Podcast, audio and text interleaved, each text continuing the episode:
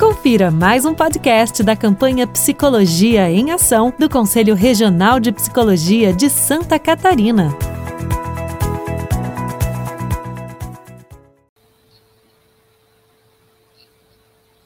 Olá, boa noite a todos, sejam bem-vindos.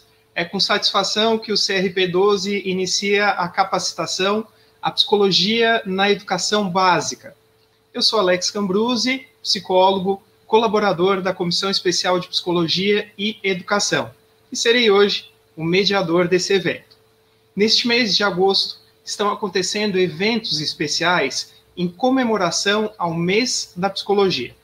O evento de hoje é o primeiro encontro para capacitação que estamos chamando de módulos. Outros dois acontecerão em datas posteriores. Nesse módulo, nós escolhemos o tema A Psicologia na Rede de Educação Básica, o grupo de trabalho estadual e a mobilização para a implementação da Lei 13.935 de 2019. Esse momento inaugural foi pensado para valorizar ainda mais o trabalho realizado pelo GT estadual até o momento. Antes de nós iniciarmos a composição da nossa mesa virtual, eu gostaria de dar um recado que é sobre o 11º Congresso Nacional de Psicologia. Ele terá início agora em 2021 e será concluído em junho de 2022. O CRP12 é um dos 24 conselhos regionais que participam deste amplo processo democrático. O tema desta edição é o impacto psicossocial da pandemia, desafios e compromissos para a psicologia brasileira frente às desigualdades sociais. O CNP acontece a cada três anos e possibilita a participação direta e democrática da categoria na construção da psicologia durante todo o seu processo. As etapas do CNP são os eventos preparatórios, os pré-congressos, o Congresso Regional da Psicologia, que conhecemos aqui em Santa Catarina como COREP, SC, e o Congresso Nacional da Psicologia, o CNP. Nós, psicólogos, podemos participar dos eventos e sugerirmos ações para os CRPs e o CFP realizarem no próximo triênio que vai de 2022 a 2025. A maneira de enviar as sugestões é via formulário de propostas que está disponível no site do CRP 12 e também será enviado no chat durante a nossa atividade. No site do 11º CNP, você pode também conhecer o regulamento, o texto orientador e contribuir com o futuro da psicologia. O endereço cnp.cfp.org.br. Eu vou repetir para você. cnp.cfp.org.br. Participe. Bom, nós vamos seguir então para a nossa composição de mesa virtual. Nós convidamos os integrantes do grupo de trabalho estadual de forma representativa por entidade. Eu vou fazendo na sequência a citação das instituições e das pessoas, ou da pessoa que participará desse momento aqui de composição da mesa. Vou citar também as pessoas que participaram do grupo de trabalho.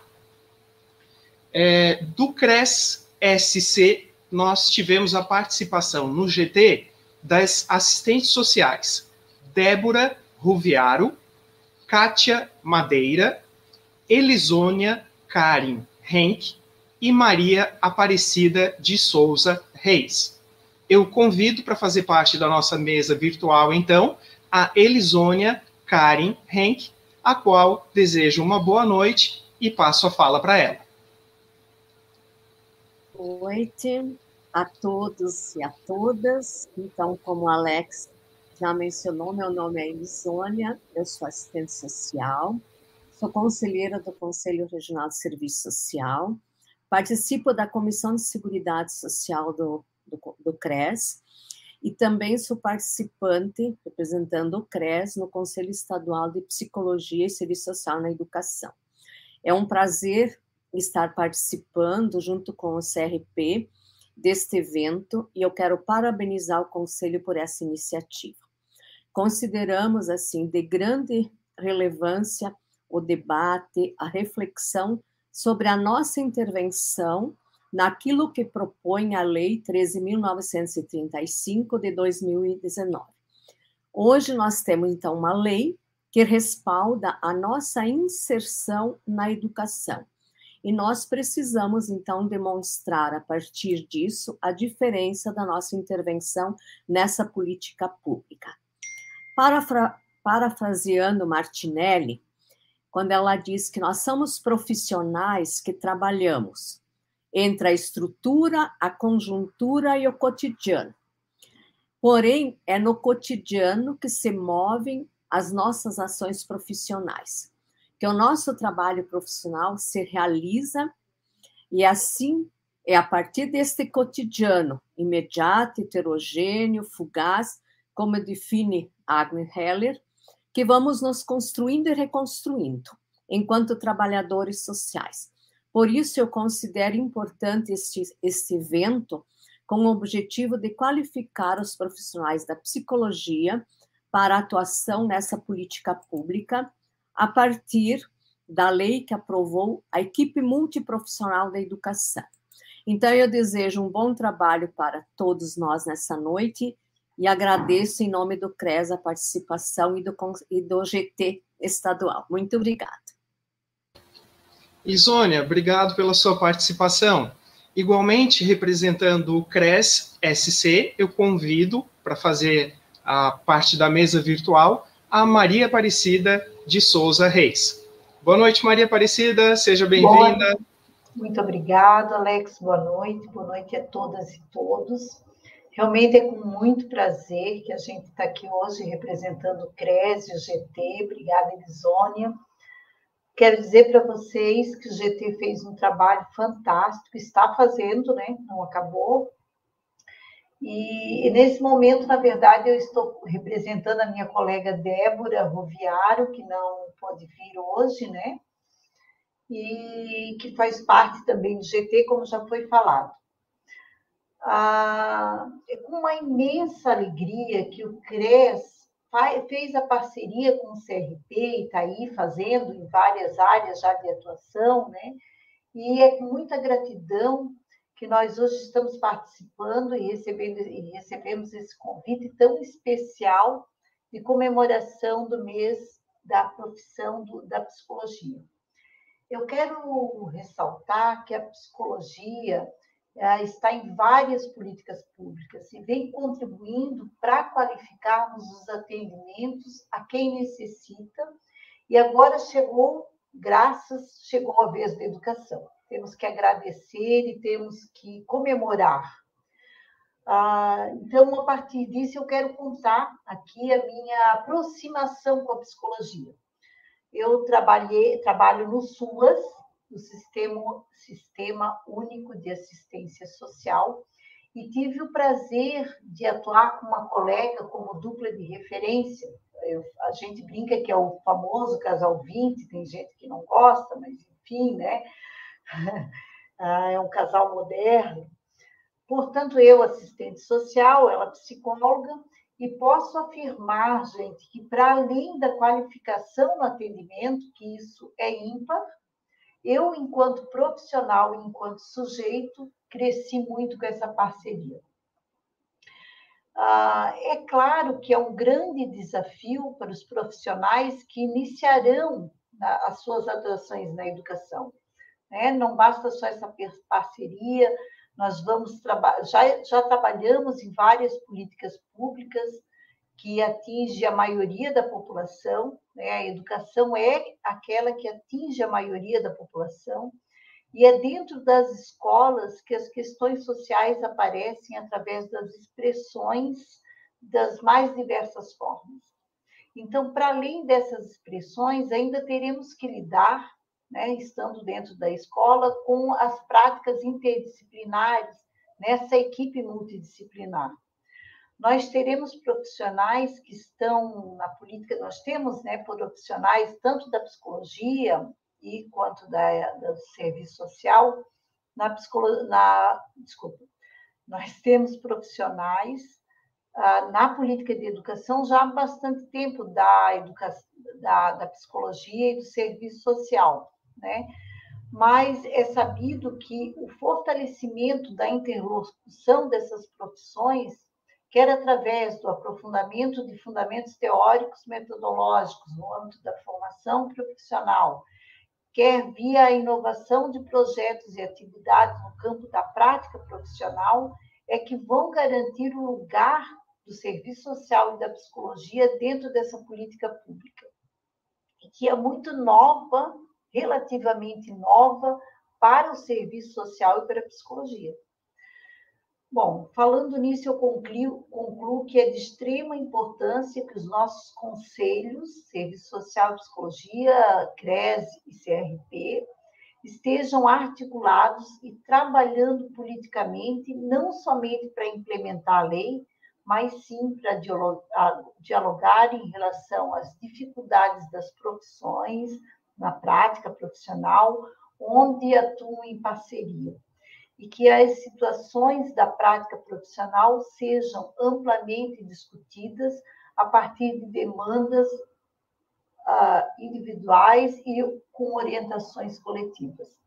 Então, desejo aqui uh, o nosso muito um, um, grande trabalho para todo, todas e todos, né? Estamos apenas começando essa discussão de serviço social e psicologia na educação e um grande evento para nós. Obrigada. Obrigado, Maria Aparecida, por estar aqui ajudando a nossa composição de mesa. O CRP12 também teve seus representantes participando desse GT, desse grupo de trabalho. Nós tivemos a participação dos psicólogos Cíntia Regina Bonatti Raif, Ana Cláudia Laules e Jairo César Lunardi. Eu convido a psicóloga Ana Cláudia Laules para, nesse momento, fazer parte da nossa mesa virtual. Boa noite, Ana Cláudia.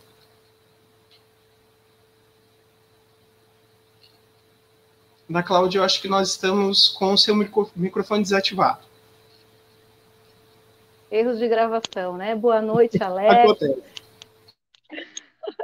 Eu me chamo Ana Cláudia, é, sou psicóloga, quero cumprimentar a todos os colegas de profissão, aos colegas do serviço social, e faço parte é, como conselheira do décimo plenário do Conselho Regional de Psicologia de Santa Catarina.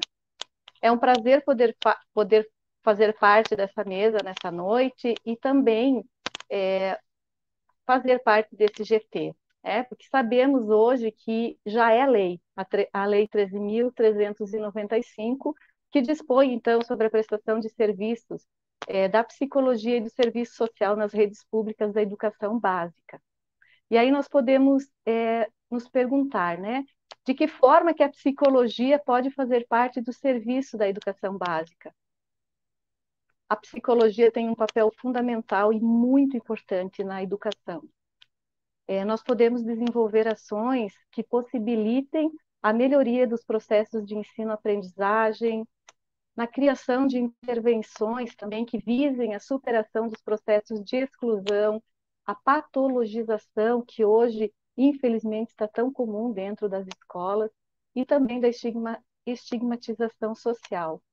É de muita relevância a formação desse GT, que, como a minha colega que antecedeu falou muito bem, Cida, o quanto foi trabalhado por vocês, o quanto foi trabalhado pelos conselhos para a efetivação desse GT e para que essa lei de fato seja implementada em todos os municípios.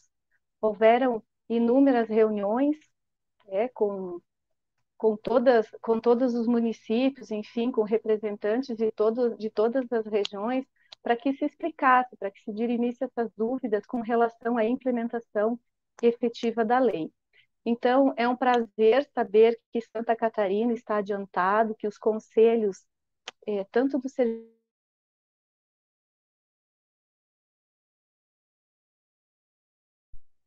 e estão de fato fazendo a diferença. Muito obrigada, Alex.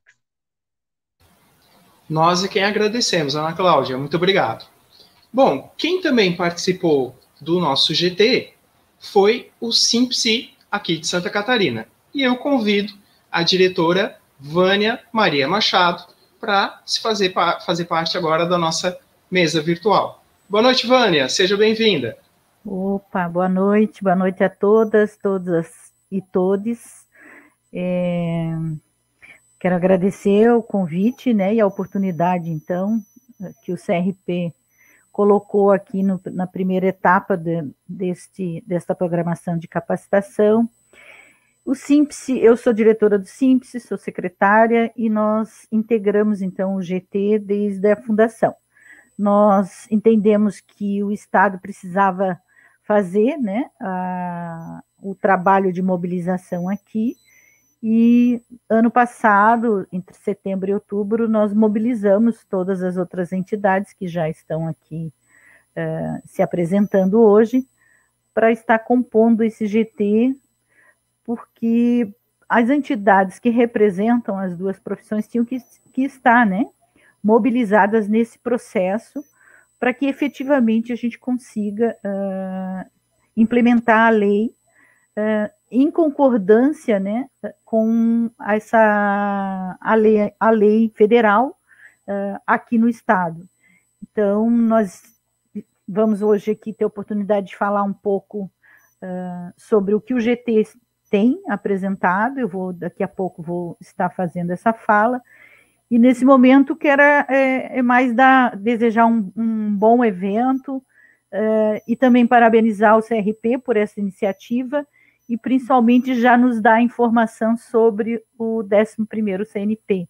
Muito importante, né, já apresentar, é, vai ser um desafio, pelo, pelo que eu estou vendo, nesse andar da carruagem que nós estamos, uh, o formato virtual, né, como está sendo muitos eventos, estão sendo muitos eventos grandes, né, então, é, mas depois de um ano e meio nesse nessa vivência de pandemia, né, e com, esse, com essas modalidades virtuais de comunicação, é, nós já aprendemos, né, muitas, é, muitas modalidades de participação e, e, com certeza nós não, não deixaremos de participar, vamos estar aí contribuindo para o futuro da psicologia no próximo triênio, aqui no estado e nacionalmente, né? E hoje aqui vamos conversar sobre esse campo tão importante de trabalho que é a educação. Uma boa noite a todos, todas. Obrigado, Vânia. Se há alguma coisa que não temos medo é de desafio. É, também tivemos a participação da ABEP nesse GT. E eu convido para fazer parte da nossa mesa virtual o psicólogo Nasser Aidar Barbosa. Seja bem-vindo Boa noite, boa noite a todas, a todos, a todes. É um prazer imenso. Quero começar agradecendo nessa nessa fala muito pontual, muito breve, né? Porque está todo mundo ansiosa para ouvir de fato aquilo que a gente se propôs a fazer aqui hoje. Eu quero deixar alguns recados. Primeiro dizer que é de extrema importância que todas nós, né, é, envolvidas de alguma maneira com a psicologia e com o serviço social nas nossas práticas e principalmente aquelas que atuam com algum foco em educação passem a se inteirar desse assunto, né? A Lei 13.935, ela é um, um marco de avanço naquilo que a gente considera compromisso social das nossas profissões, né? Preciso dizer para vocês, eu estou aqui em Joinville, né? Em Joinville a gente tem, por exemplo, um observatório, um, um projeto, né, de pesquisa, observatório da implantação na nossa cidade, vinculado ao IELUS, que é uma faculdade que eu, onde eu leciono, é, e, e, fica como sugestão para que quem trabalha com educação, psicologia e, e, serviço social também pense em ações assim, né? Pensando como a BEP, Associação Brasileira de Ensino de Psicologia, não podia deixar de, de citar essas ações e dizer que existem várias outras que a gente está tendo conhecimento no Estado, além desse potente GT, né? E aí quero, então, aqui, para ir caminhando para os finalmente do que eu tinha de recado para dar, dizer que para nós nesse GT tem sido uma constante, né? A discussão de que se trata muito mais de um ato político né, essa organização, todo o movimento que a gente tem feito, né, com vistas a auxiliar a, na implementação da lei, é, do que o que algumas pessoas podem imaginar como uma pauta tecnicista ou uma pauta uh, corporativista, com certeza não se trata disso, né? Ainda que sim, a abertura de campos de trabalho, de postos de trabalho seja uma consequência muito grata, né, é, desse processo, é na verdade muito mais é, e antes de qualquer coisa o, o é, a reafirmação de um compromisso social das nossas profissões, um compromisso com a educação principalmente, a educação que é sim um direito humano, um direito fundamental enquanto política pública, algo que tem sido constantemente alvo de, de ataques, é, é, principalmente do governo, do governo federal. Então, é, quando a gente investe, quando a gente cria um GT, quando a gente dedica o nosso tempo, quando a gente é, é, é, trabalha em torno da implementação dessa lei, a gente está se reafirmando enquanto pessoas que defendem a educação, porque a gente entende que é a, a, educação que liberta, é a educação que nos libertará dessas amarras do negacionismo científico, das milícias digitais e não digitais, enfim, dos uh, bolsonaros e talibãs que também existem por aqui. Era isso que eu queria deixar de recado e, e um forte abraço e uma ótima noite de trabalho para todas. Obrigado, Nasser. Vocês que estão nos acompanhando é, ouviram Nasser usar uma expressão GT potente. E eu vou pedir para vocês, continuem aí nos acompanhando, porque vocês vão perceber a potência da criação que esse GT, esse grupo de trabalho, gerou e que será lançada hoje na nossa live. Continuem nos acompanhando. Bom, nós tivemos também no GT a participação da ABEPS, e eu convido, nesse momento, a assistente social Michele Lauirita Vise para receber o nosso boa noite e compor a nossa mesa virtual. Boa noite, Michele. Boa noite, boa noite a todas, todos e todes.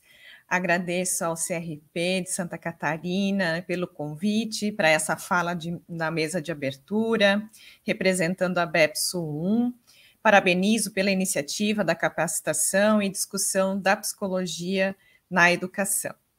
Para começar, eu destaco que minha fala dessa noite se aproxima bastante com a fala que eu fiz também aos assistentes sociais, né, na abertura da capacitação, que também tivemos, né, discutindo serviço social na educação básica, por considerar que há pontos em comuns né, entre o serviço social e a psicologia na educação básica. Então, nesse sentido, eu inicio né, destacando que o serviço social reconhece a importância da inserção de assistentes sociais na educação e que esta não é uma luta recente. É um debate de longa data que sempre colocou em evidência que a educação é uma das expressões da questão social. E a educação, como um campo em disputa, se insere em projetos distintos de sociedade Nessa direção, é uma responsabilidade dos profissionais que atuam na educação a reconhecê-la como um campo de disputa e das contradições fundantes da sociedade capitalista. E essa análise inclui pensar os profissionais de serviço social, de psicologia, que de fato reconhecem a educação como um campo de conhecimento e atuação profissional permeado de possibilidades no atendimento às demandas psicossociais e sociais, que são expressão e reflexo da sociedade que vivemos.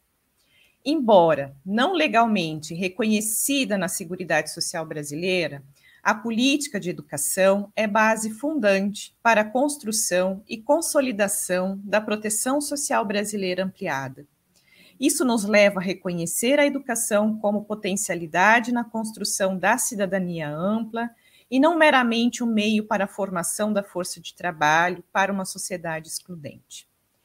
Compromete os profissionais de serviço social, da psicologia e de toda a comunidade educacional a reconhecer a educação como um campo de ação profissional fundamental na direção da garantia e ampliação dos direitos sociais, de cidadania e acesso universal e público à educação.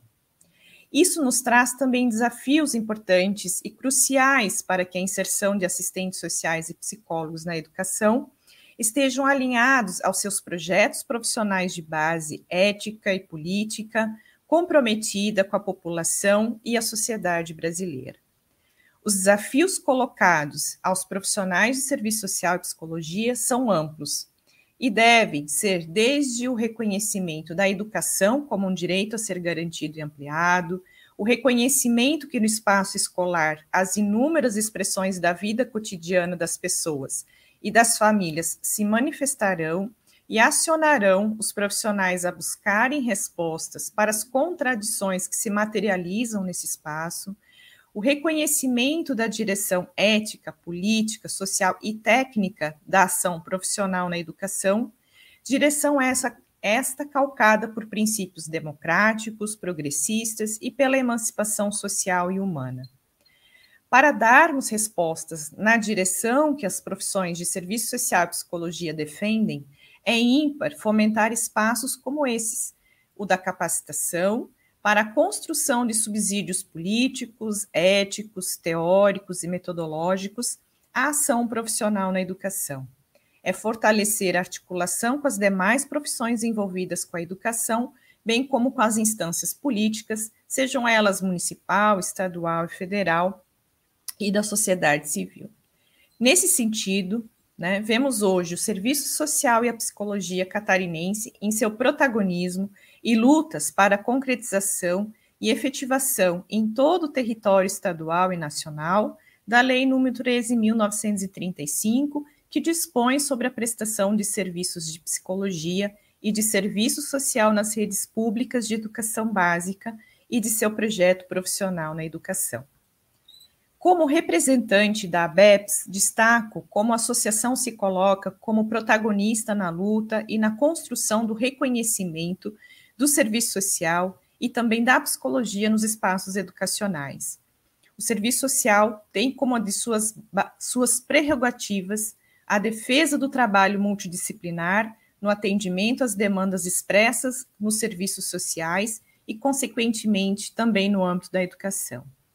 É urgente ampliar o trabalho cooperativo, multidisciplinar e intersetorial no âmbito das políticas sociais, contribuindo para o fortalecimento da política social brasileira, pois em tempos de pandemia avançam a cada dia propostas ultraneoliberais, utilizando o momento pandêmico para passar a boiada das contrarreformas da educação. Então, para encerrar, né, é importante destacar que as lutas são desafiadoras e contínuas rumo à sociedade que as profissões almejam em seu projeto ético profissional. E para encerrar, desejo a todas, todos e todes uma ótima capacitação, evento, debates e discussões para esse projeto de inserção né, dos psicólogos e assistentes sociais na educação. Obrigada e boa noite. Obrigado, Michele. Uma boa noite para você. É, você que está nos assistindo pode ir enviando as suas perguntas. Quem está nos assistindo aí no YouTube, na lateral, existe um chat. Você já pode ir escrevendo as suas dúvidas e as nossas equipes vão selecionar para posteriormente os especialistas responderem. Ainda para compor a nossa mesa virtual, é com prazer que eu chamo a estudante de serviço social representando a Enesso, Martina Santos Formaggio. Boa noite, Martina. Boa noite, Alex. Obrigada. Quero agradecer também o CRP aí pelo convite, né? Então, como o Alex falou, sou estudante de serviço social da Universidade Federal de Santa Catarina. Estou no oitavo semestre, quase me formando. Sou também estagiária da Secretaria de Estado do Desenvolvimento Social na Gerência de Políticas para Crianças, Adolescentes e Jovens e faço parte desse grupo de trabalho como representante da região 6 da Executiva Nacional de Estudantes de Serviço Social. Uh, é muito gratificante ver a aprovação dessa lei e todo esse processo de implementação como resultado de quase duas décadas de lutas né, do serviço social e da psicologia. Essa é uma lei que ela vem para acrescentar muito para a educação básica, para as nossas profissões e também para a sociedade como um todo, né? Para os alunos, para as famílias, para os professores, diretores, enfim. É fruto de uma articulação entre as nossas profissões. E ainda que eu não tenha acompanhado o GT desde o princípio, eu fico muito feliz de estar fazendo parte desse processo. Uh, a inclusão dessas equipes multidisciplinares é uma pauta muito cara para a educação, né? Há muito tempo que a gente escuta de profissionais, de estudantes, o quanto que seria importante os atendimentos psicossociais nas escolas, principalmente na rede pública. Uh, sabemos os vários contextos que perpassam esses locais, né, de crianças e adolescentes em situações vulneráveis, às vezes até de direitos violados, e a inclusão das nossas profissões nesses locais pode auxiliar na identificação dessas situações, né, em intervenções e encaminhamentos que busquem essa mediação, né, nos colocando efetivamente como atores do sistema de garantia de direito da criança e do adolescente em mais esse espaço, né, das escolas da rede pública. Eu reflito também o quanto que essas equipes multidisciplinares podem auxiliar na intersetorialidade das políticas nos municípios, aproximando a área da educação dos, dos demais espaços das políticas sociais o que é também de extrema importância para garantir os direitos das crianças e dos adolescentes, né? Uh, eu sei que, como os colegas aí falaram, todas as falas muito importantes, a gente tem muitos desafios a serem enfrentados para a real efetivação dessa lei, né? Que ela seja implantada nos municípios da forma adequada, com previsão orçamentária, uh, uma previsão orçamentária que dê conta de estruturar essas equipes com recursos e condições para que se realize um trabalho sério, um trabalho ético, um trabalho eficaz, uh, que se abra concursos públicos né, para contratação desses profissionais. A gente sabe também que agora corre a PEC 32, que vem trazendo uma nova proposta de reforma administrativa do serviço público, pautada em desmonte, em sucateamento, que a gente está numa conjuntura de ataque às políticas sociais, né, de congelamento dos gastos para saúde, educação, assistência social, de hibridização da educação, né, em todos os seus âmbitos, mas eu estou certa de que se a gente manter essa articulação, que foi tão importante para a aprovação da lei, a gente também consegue garantir essas condições, né, que são tão caras. Aliás, eu acredito que só através mesmo de um enfrentamento cada vez mais coletivo e cada vez mais articulado, a gente tem chance de reverter esse quadro e tentar garantir esses aspectos, né? Queria ressaltar, então, para contarem com os estudantes nessa articulação, que estamos juntos para a defesa das políticas sociais e dos direitos. Essa lei com certeza é uma conquista, mas a gente ainda quer avançar muito e vamos trabalhar para isso. Muito obrigada e uma ótima capacitação para todos. Muito obrigado, Martina. É, eu gostaria de citar também o nosso agradecimento à FECAM, a Federação Catarinense dos Municípios, a qual facilitou as reuniões e auxiliou a construção do guia que lançaremos nessa noite. Bom, eu agradeço a participação das pessoas que estiveram até aqui compondo a nossa mesa virtual. Aos que desejarem, podem permanecer, mas eu peço que gentilmente desliguem os seus vídeos e áudios. E nós vamos passar agora, então, para as apresentações do GT. Eu convido, nesse momento, a diretora do SIMPC de Santa Catarina, Vânia Maria Machado, para que também nos presenteie com a sua apresentação a respeito do trabalho desenvolvido no GT. Pode ficar à vontade, Vânia, bem-vinda novamente. No momento já estou compartilhando a tela então aqui.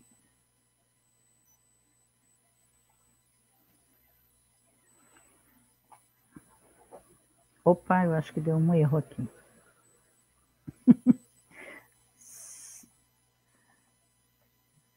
Só um pouquinho.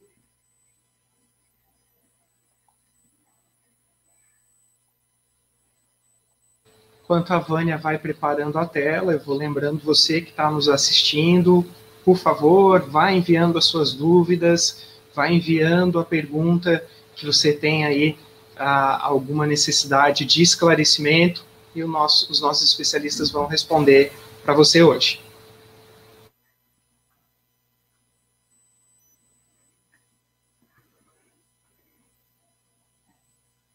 Deixa eu ver se para eu passar, se eu passo.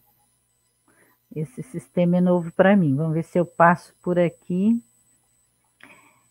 Bom, uh, então, a minha tarefa é falar, então, sobre o nosso GT estadual, né? Uh, nesse dia de hoje, nesse momento, né, do, do primeiro momento de capacitação organizado por, pelo CRP. Eu até coloquei ali o nome da Elisônia, porque achei que essa parte também a Elisônia iria falar uh, junto comigo, né? sobre o GT. Então, agradecer né, esse convite, acho que isso já, já sinalizamos no começo, né? Porque entendemos como importante, quanto mais uh, informações nós pudermos estar levando para as duas categorias profissionais e para também todas uh, os, os, demais atores, né, uh, e pessoas envolvidas uh, no, no, no, tema que é a, a, a educação, vai ser importante para que a gente possa ter sucesso nessa empreitada que é implementar essa lei aqui no estado de Santa Catarina. Né? Inicialmente falar do protagonismo do GT, né? Então, assim que, a, a, claro, tem todo o histórico, que já foi assinalado aqui, de 20 anos de luta, mas tão logo essa lei e o GT né, nacional uh, constituiu uh, orientações a partir de um manual né, que foi elaborado pelo Grupo Nacional, nós aqui em Santa Catarina constituímos o GT e iniciamos as nossas atividades aqui uh, em outubro do, de 2020, né? Então, uh, para destacar né, que esse compromisso das duas categorias, ela, ele está formado, está pactuado aqui uh, por diferentes entidades de representação, né, que a gente já viu hoje que nós uh, compomos aqui o, o GT, né. É, essa composição não vou precisar aqui me repetir, mas nós estamos utilizando como uh, imagem, né, como marca do, do, do, GT e desse trabalho de mobilização, a mesma uh, marca que o GT Nacional uh, utilizou, né, vem utilizando na, desde o manual e mesmo outras ações que o GT Nacional vem fazendo, que são as oficinas com os conselhos né, das duas profissões e, os, e o movimento sindical também, assim como as associações. Então, a imagem nós uh, utilizamos até para marcar bem né, essa mobilização, onde aqui a gente inseriu, nós inserimos os, as logos das entidades que compõem né, o GT estadual. É, entre as ações que nós já desenvolvemos desde 2020, é, elas todas têm sido de forma articulada, e aí eu vou colocar aqui algumas, uh, historicizando esse, esse tempo aí uh, que nós estamos desde 2020. Uma das primeiras ações que a nossa constituição uh, do grupo coincidiu né, com o período eleitoral, ano passado, e aí nós produzimos uma carta aberta dirigida aos candidatos, a prefeitos e vereadores, com o objetivo já de sensibilizá-los, né, de informar e sensibilizar os candidatos para que pudessem já incluir nos seus planos de governo, né, para essa a implementação da lei. Então, foi uma carta bem fundamentada, trazendo toda a estrutura uh, da, da, minuta de lei, enfim, uh, propondo o subsídio suficiente para que eles pudessem estar incluindo no plano. Uh, da mesma forma, os prefeitos que estavam né, no seu mandato, ainda em tempo, nós também foi encaminhado um ofício dirigido por meio da parceria com a FECAM e que e possibilitou o acesso né, na, nas, nas prefeituras, uh, o envio desse ofício. Então, uh, em 2021, a gente tem né, agora esse desafio com os prefeitos eleitos e os seus respectivos secretários de educação uh, nesse trabalho todo de mobilização que nós estamos fazendo. Nós uh, já desde o ano passado nós tínhamos essa expectativa de fazer as reuniões nas regiões, né, com a parceria da FECAM, e de fato isso a gente deu, mais adiante eu vou falar com mais detalhes como isso se deu. Nós fizemos o diálogo com o governo do estado, ainda em 2020, uh, conversamos com a Secretaria Estadual de Educação, por meio da gerência de, o diretor de gestão do trabalho, Aqui tem até uma fotinho da tela, foi uma reunião virtual que nós fizemos com o diretor, que nos recebeu assim com, com, com bastante é, é, otimismo, né? Para nós foi muito motivador, porque ele já informou que já estavam cientes da lei, que já estavam tomando algumas medidas e que tinha para apresentar para nós duas possibilidades. E aí eh, nos colocou que uma das possibilidades seria fazer uma alteração dessa lei 676 de 2016, no seu anexo 3, eh, que é a lei do quadro civil do Estado, eh, para incluir o cargo de psicólogo, porque o de assistente social, esta lei já tem o cargo de assistente social. Então, no Estado, as escolas estaduais, elas não têm o cargo, a Secretaria do Estado, né, não tem o, de educação, não tem o cargo de psicólogo. E por isso até as escolas estaduais não oferecem, não ofertam estágios em psicologia escolar ali para tantas universidades que nós temos aí pelo estado, né? Isso vai inclusive abrir essa possibilidade uh, e ele então sinalizou ainda uh, que seria estaria já em estudo uma possibilidade de processo seletivo para contratação de profissionais uh, para as SDRs, para as secretarias, né, de, de, as regionais de educação. E nesse momento a gente iniciou já o diálogo, já fizemos contribuições para a proposta que, que ele nos, né, nos apresentou ali como possibilidade de fundamentar, argumentar junto ao, ao Poder Executivo, porque caberia, cabe ao, ao Poder Executivo, né, fazer o, esse encaminhamento, e contribuímos uh, com informações para ajudar na justificativa desse processo seletivo. Isso que a gente soube que está em andamento, mas uh, efetivamente a gente não sabe tempo e né, foi informado, inclusive, o número de profissionais, seriam no total de 76, quatro, dois de cada profissional na sede da Secretaria de Educação e os demais todos distribuídos nas regionais, né, de educação. Então, o GT também é, oficializou, né, junto à Secretaria de esse, essa nossa proposta de contribuição, reafirmando, né, a, a defesa do concurso público, uh, que a graduação né, e a inscrição deve ser uma, um requisito, um critério do, nos seus respectivos conselhos profissionais, isso para fins de, né, de organizar os editais de concurso ou processo seletivo.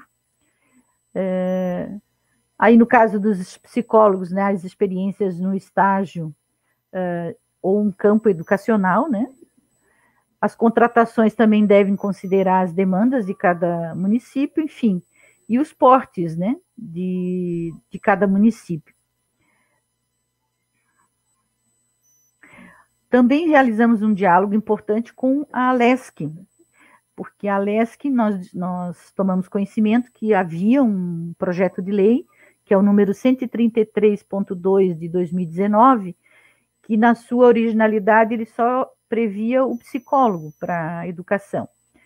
E ao tomar conhecimento do, da lei, uh, o deputado Luiz Fernando Vampiro, com quem a gente dialogou, estava como relator desse projeto, ele fez uma emenda, né, uh, uma emenda para uh, adequar esse projeto de acordo com a lei 13.935. Então, esse, esse diálogo partiu do GT, que deu ciência, então, à lei uh, para que pudéssemos em tempo, né? E ele está em tramitação. Mais adiante eu vou colocar que ele está na ele está em tramitação na comissão de defesa. Ele vai passar passou por três comissões. Ele já está na terceira comissão, então ele já está bem no, no momento final de ir para plenário, né? A comissão de defesa de direitos da criança e do adolescente.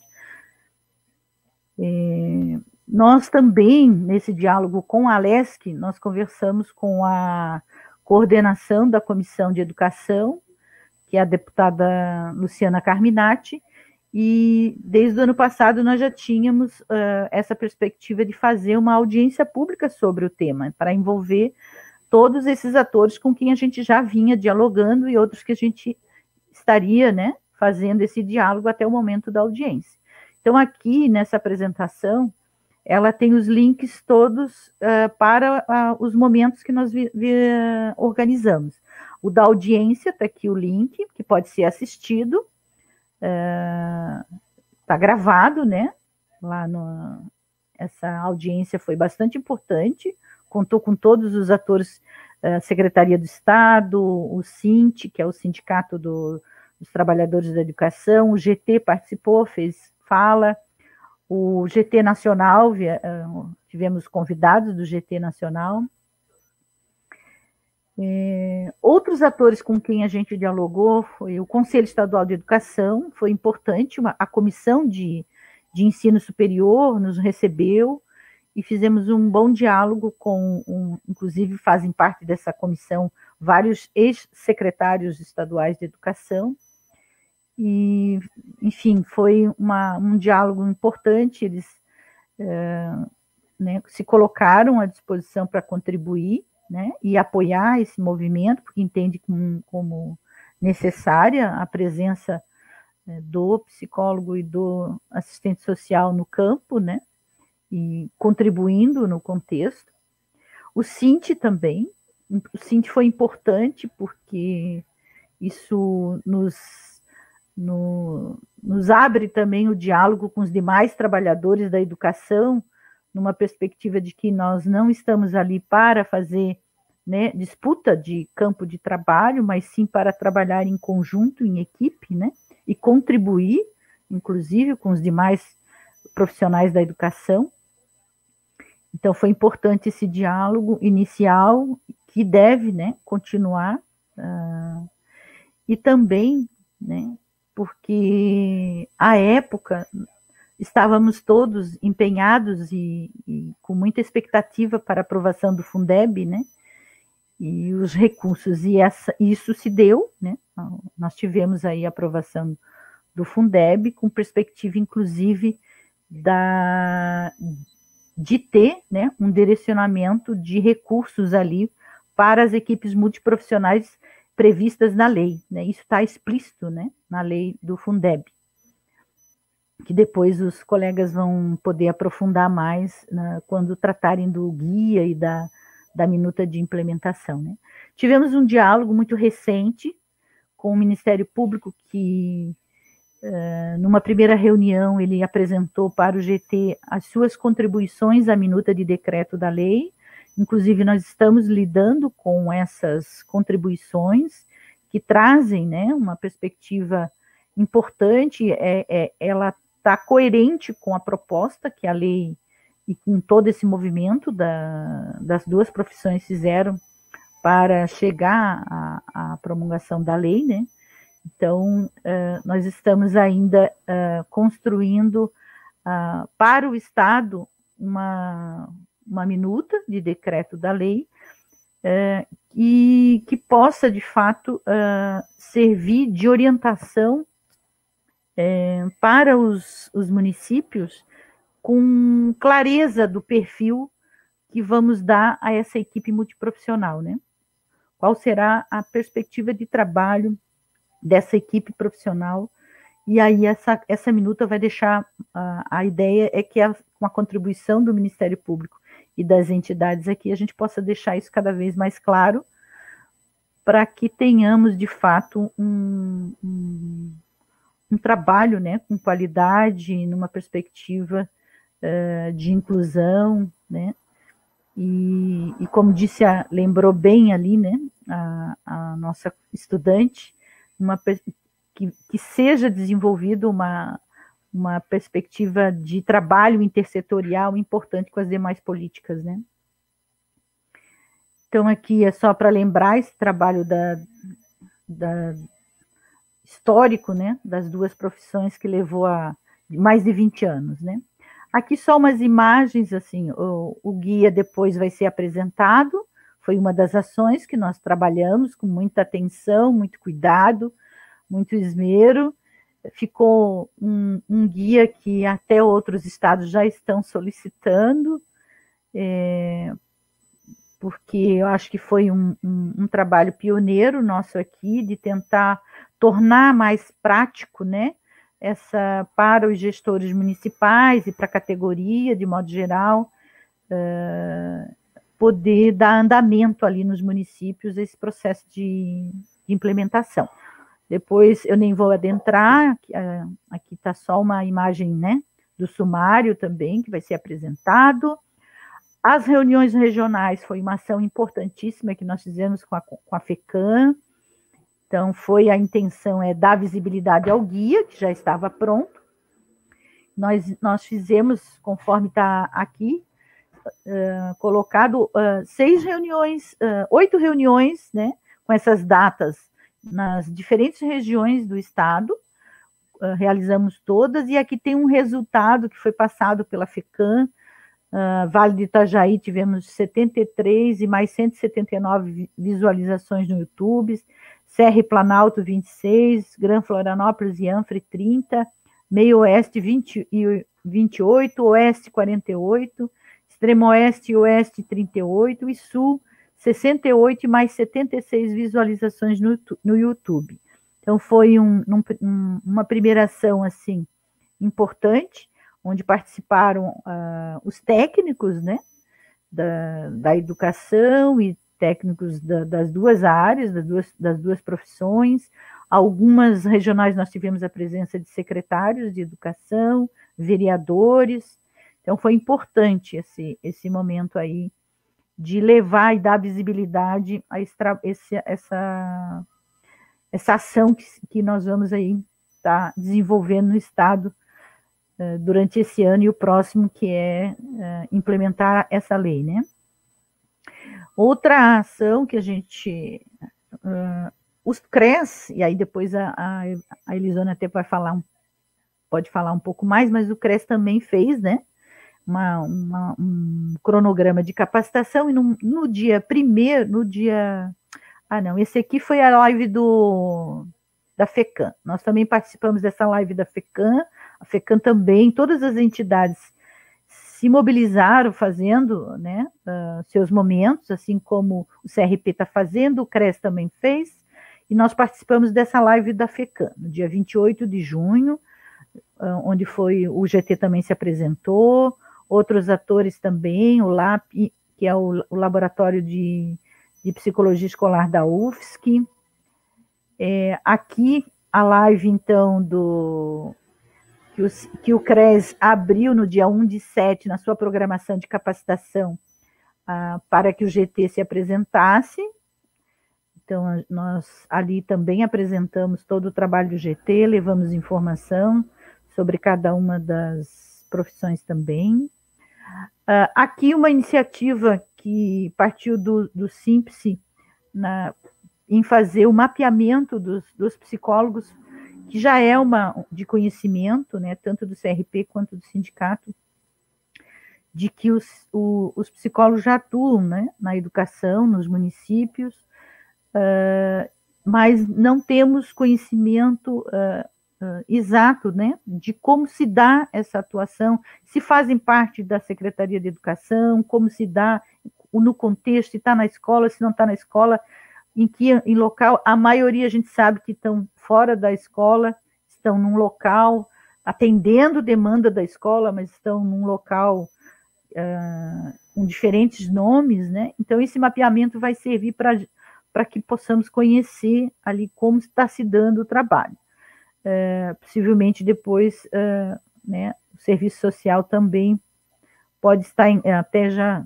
eu sei que tem talvez interesse de estar fazendo para que tenhamos um mapeamento de fato, né, geral das duas profissões.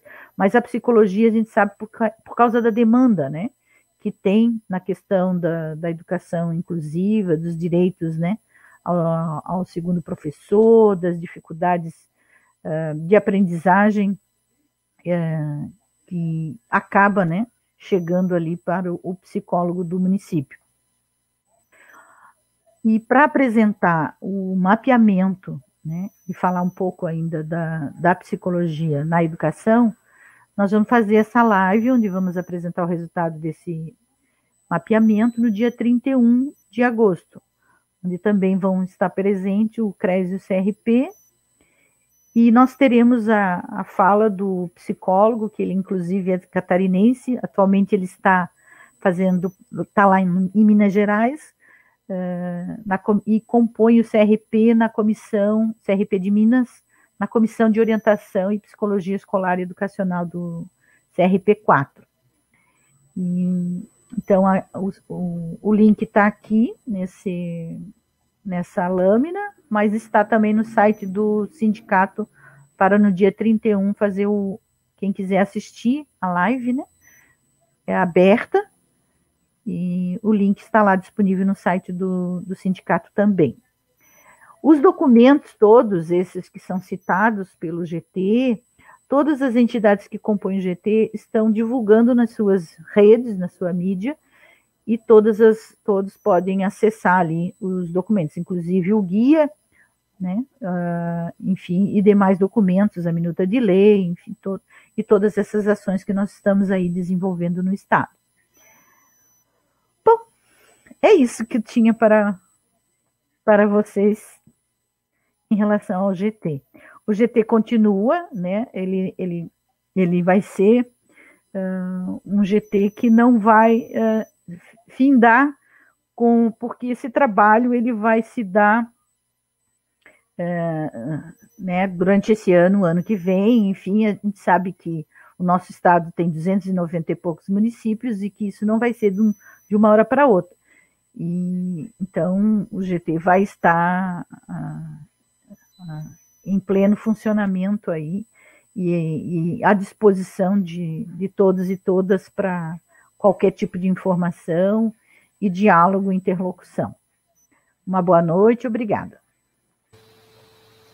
Vânia, muito obrigado por compartilhar com a gente todo esse trabalho que o GT vem desenvolvendo. Mas tem mais.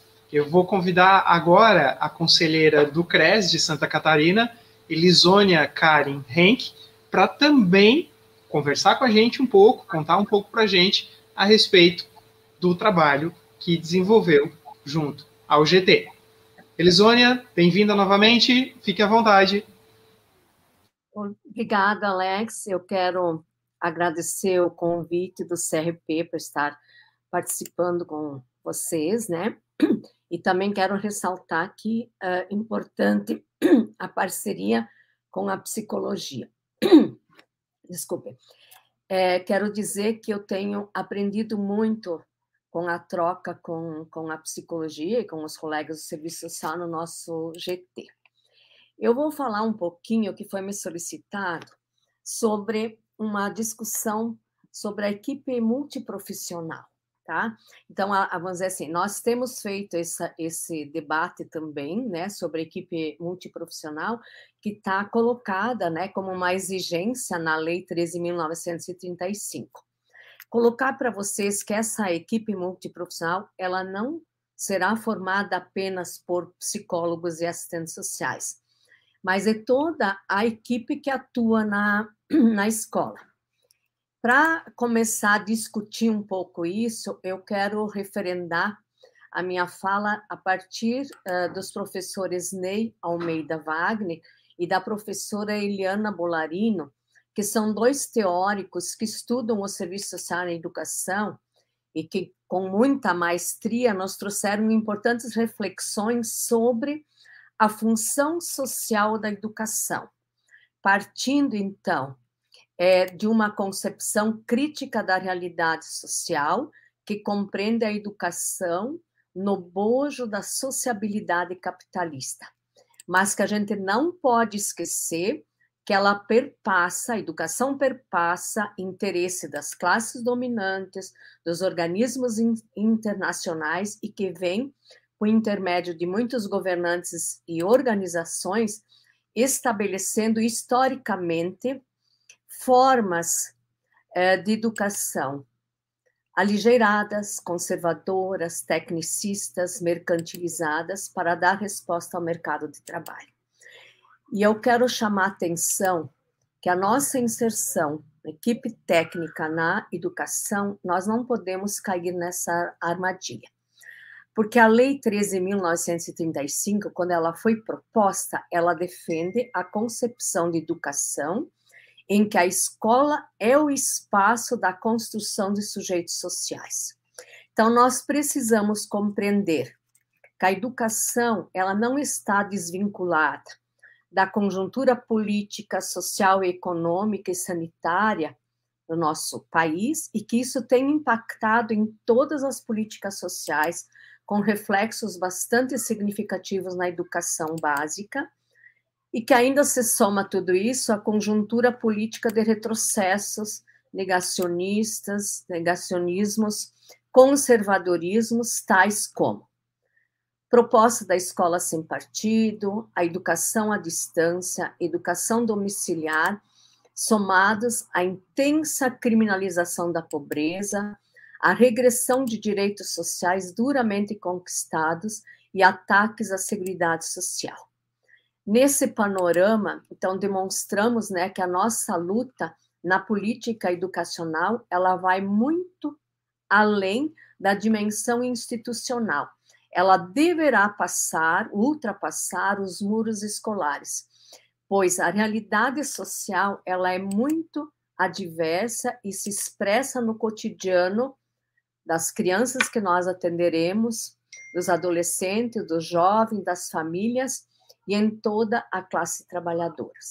Sabemos que o conservadorismo, a barbárie e o retrocesso de algumas conquistas civilizatórias da classe trabalhadora estão em xeque e em disputa nessa sociabilidade capitalista, e que cada vez mais vem exigindo de nós profissionais posturas éticas políticas pautadas no projeto ético-político da nossa profissão, e legislação que respaldam o exercício profissional. Bem, sabemos que a intervenção profissional ela se firma com base na realidade social e que tem como expressão a questão social que se materializa na evasão escolar, na questão do desemprego, na fome, na violência, entre outras formas de exclusão social. Nesse sentido, nós temos que afirmar, então, que o cotidiano é o nosso espaço de respostas imediatas em todas as esferas da sociabilidade. Quanto mais qualificado nós estivermos, melhores respostas nós daremos à nossa intervenção profissional. Se eu conseguir me apropriar dos valores e princípios dos nossos projetos éticos políticos, que são numa perspectiva emancipatória, também nós daremos respostas emancipatórias para a dureza do dia a dia, que naturaliza a desigualdade social, estimula o preconceito, desqualifica os, os indivíduos que estão fora daquele padrão dominante.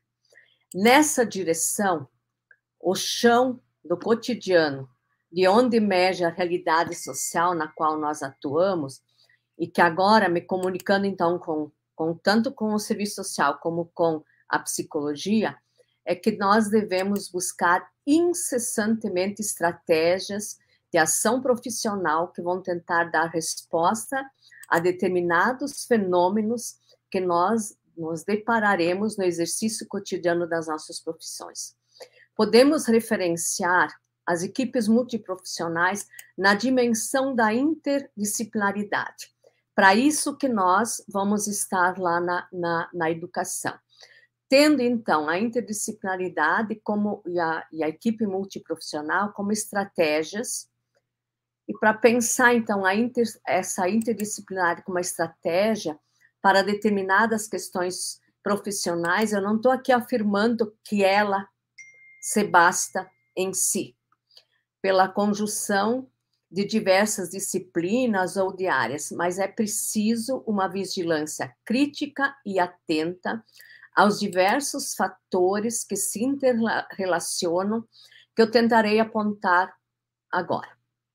No caso, na educação, As equipes multi, multidisciplinares, elas são instâncias de trabalho escolar oficialmente legitimizar, legitimizar, legitimadas pelo artigo 26A da Lei de Diretrizes e, é, e, e Bases da Educação Nacional. As equipes, elas são espaços de debates, estratégias e de ações pedagógicas que fortalecerão a implementação da Lei 13.935 de 2029. Então, mobilizar o coletivo é a primeira estratégia de ação das equipes multiprofissionais. O que eu quero colocar aqui que o nosso trabalho ele não vai se dar numa perspectiva individual, mas numa perspectiva coletiva. A partir então da, dessa perspectiva coletiva, nós vamos fazer um plano de trabalho, um plano é, vinculado, né, aos projetos de cada escola e ao Plano Municipal de Educação. Isso está colocado lá na lei. Nós não vamos estar desvinculadas do Plano Municipal de Educação. Então, esse também é um instrumento que nós precisamos conhecer muito bem quando nós formos atuar nos municípios. A equipe multiprofissional, ela é um grupo de profissões, de profissionais de diferentes funções, expertises e qualificações que se complementam sendo focado em um projeto comum. E o estímulo, então, a essa experiência multiprofissional e interdisciplinar propicia a ampliação do campo de competências através da troca de saberes, levando, então, a um notório ganho em termos de qualidade na atenção à educação, sem que necessariamente a gente perca as especificidades e saberes próprios de cada profissão ou especialidade. Trabalhar em equipe significa compartilhar uma direção comum. Nesse sentido, eu trago três questões para nós fazermos uma reflexão. Primeiro, por que, que a interdisciplinaridade ela é importante em equipes multiprofissionais? Segundo, quais são as condições efetivas para assegurá-las? E a terceira, o que significa atuar numa equipe né, de forma interdisciplinar? Eu começaria, então, afirmando que a interdisciplinaridade se coloca como um desafio contemporâneo para as diferentes áreas do conhecimento, para as diferentes profissões e para as instituições. Então, a educação também, com certeza, ela vai estar é, sendo afetada por essa nova lógica implementada a partir dessa proposta de lei. Nesse sentido, então, eu acho que é importante começar uma, uma reflexão perguntando por que, que a interdisciplinaridade ela é importante nas equipes multiprofissionais. Essa é uma pergunta que ela parece óbvia à primeira vista, mas ela se torna necessária para socializar o entendimento de que, do que estamos tendo sobre determinado tema.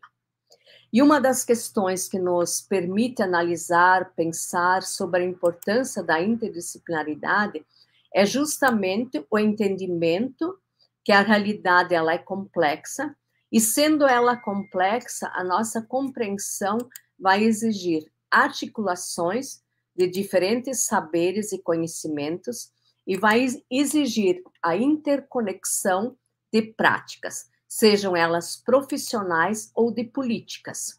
E, portanto, estamos nos referindo à interdisciplinar, interdisciplinaridade no campo institucional, no campo do trabalho, onde ela assume uma importância fundamental, justamente para dar conta das complexidades das relações sociais e dos desafios que se colocam nesse momento. Se a gente pensa nas instituições que atuam na educação e que atuam na, na ótica da defesa dos direitos humanos, a interdisciplinaridade se faz imprescindível, pois os fenômenos que, que permeiam a educação e que permeiam os direitos humanos são fenômenos complexos. Se o nosso parâmetro de atuação é a educação, então nós temos que entender também que seja do ponto de vista do saber formal instituído pela escola, seja do ponto de vista das práticas pedagógicas que são instituídas no cotidiano, ela se faz apenas a partir de um, de um entendimento ou de um só modo de conceber a realidade. A articulação, então, de saberes e práticas profissionais, práticas políticas, sociais e culturais, elas são imprescindíveis. Eu diria que a interdisciplinaridade ela é uma necessidade objetiva e subjetiva. E as questões a serem apreendidas na sua complexidade, elas precisam desta prática interdisciplinar e subjetivamente cada sujeito profissional traz suas competências, as particularidades da cultura política da sua formação profissional, e este saber ele é importante. Tem o seu lugar, mas ele precisa de algum modo se articular com outros saberes que são instituídos, que são formalizados em outras áreas profissionais e em outras áreas de conhecimento. Então, a Lei 13.935, ela coloca que o trabalho do assistente social e dos psicólogos ocorrerá nas redes básicas eh, públicas né, da educação, por meio de equipe multiprofissional, entendendo que a atuação ela é uma forma a, a, atuação multiprofissional, ela é uma forma de impulsionar a qualidade no, do ensino-aprendizagem e colocar a comunidade escolar em contínua participação, intervindo nas relações sociais e interagindo e construindo o projeto político-pedagógico que aponta a concepção política da escola. Não se faz prática interdisciplinar por decreto. Ela estando na lei, isso não significa que objetivamente ela vai estar sendo desenvolvida, porque ela está diretamente relacionada com as questões que nós nos deparamos no cotidiano profissional, além de outros elementos que nós vamos apontar adiante. Assim, poderíamos estar sintetizando que a importância da equipe multiprofissional na perspectiva interdisciplinar não é simplesmente para atender demandas individuais de um ou de outro profissional, ou de interpretar que ela se faz simplesmente por um conjunto de profissões ou de profissionais para compartilhar ou para intervir numa mesma ação, mas sim ela é uma necessidade histórica, objetiva, subjetiva, que está posta para quem atua na área de, da educação.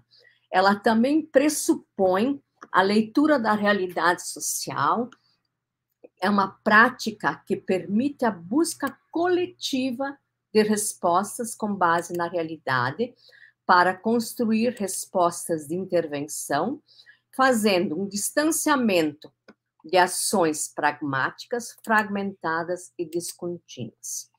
Dito isso, poderíamos nos perguntar quais seriam então as condições efetivas para assegurar na equipe multiprofissional a dimensão interdisciplinar, que se torna tão importante e necessária diante da realidade social complexa da qual nós intervimos. Eu responderia então essa questão em dois momentos. Primeiro, seriam as condições objetivas institucionais. Eu vou elencar aqui alguns elementos para nós refletirmos. Então, de que modo a instituição ou a escola ela vai garantir e assegurar um tempo por dentro das condições objetivas de trabalho daqueles profissionais que atuam para que os assuntos, as polêmicas, as principais questões que emergem no cotidiano sejam trabalhados, seja do ponto de vista da socialização do que ocorre, ou seja do ponto de vista do que nós vamos fazer diante daquela situação ou de articulação com outros sujeitos coletivos. Então, nesta perspectiva, é importante termos nítido que a implementação da lei ela não garante uma prática articulada de forma coletiva. A prática interdisciplinar ela é construção, ela não é algo dado a priori, é algo que vai se sendo construído através da articulação que os profissionais entre os profissionais no espaço ocupacional. Sabemos que as condições objetivas de trabalho também se constitui num espaço de luta e não depende somente de nós trabalhadores. Vou aqui estar tá mencionando é, a assistente social Raquel Raicheves, quando ela diz que nós estamos em tempo de, de intensificação e precarização do trabalho. E, portanto, também em tempos de autonomia controlada, o que pressupõe no âmbito institucional, o fortalecimento e a resistência ao produtivismo quantitativo, medido pelo número de reuniões, visitas domiciliares, atendimento, sem ter a clareza da direção social do trabalho coletivo. E aqui eu chamo a atenção quando nós falamos na precarização do trabalho, da gente, quando for pensar lá no município, nós temos clareza de que o trabalho, nós temos que garantir as nossas condições, nós não podemos nos dividir entre várias políticas. Então, nós vamos estar alocados na educação. Então, nosso trabalho vai ser na educação. Ainda seguindo nessa perspectiva, a outra dimensão que vai possibilitar a interdisciplinaridade são as condições subjetivas dos profissionais, onde caberia então a gente perguntar quais são os nossos valores, qual é a nossa concepção de democracia, qual é a nossa concepção de política que orientam a nossa prática profissional. Tenho eu tenho disposição individual de escuta, de participar dos debates, de me qualificar, de me perceber como classe trabalhadora. Aí, de, eh, de acordo com Silvana Mara, Moraes dos Santos, ela coloca que o encontro plural de sujeitos é um exercício democrático que oxigena a reflexão e as práticas, e não significa fazer de, de nenhum profissional ou militante tábua rasa, que vai aprender tudo a partir do outro, e nem de se colocar como proprietário de todo o conhecimento. Portanto, o trabalho multiprofissional interdisciplinar, ele é um desafio, porque ele vai nós temos uma demanda, nós temos metas, nós temos uh, respostas para dar a essa a essa população a qual nós vamos estar trabalhando. Então, eu acho que é, é muito importante que a gente tenha realmente dentro das instituições poder é, estar trabalhando em equipe multiprofissional na, pers na perspectiva da interdisciplinaridade, é, onde nós vamos estar cada profissão, né, tendo as suas atribuições e competências, é, e eu acho que isso é, é bastante é, importante. Lembrar que os processos de intervenção profissional, tanto do psicólogo como do, do, do assistente social e outros profissionais, é, eles estão atrelados a uma, um tipo de estrutura ou pensamento que são balizados por uma concepção ideológica, na sua maioria tecnicistas e que colocam os setores e serviços em caixinhas de modo a não permitir essa mobilidade entre eles. Dificilmente faremos, então, ações e atuações interdisciplinares.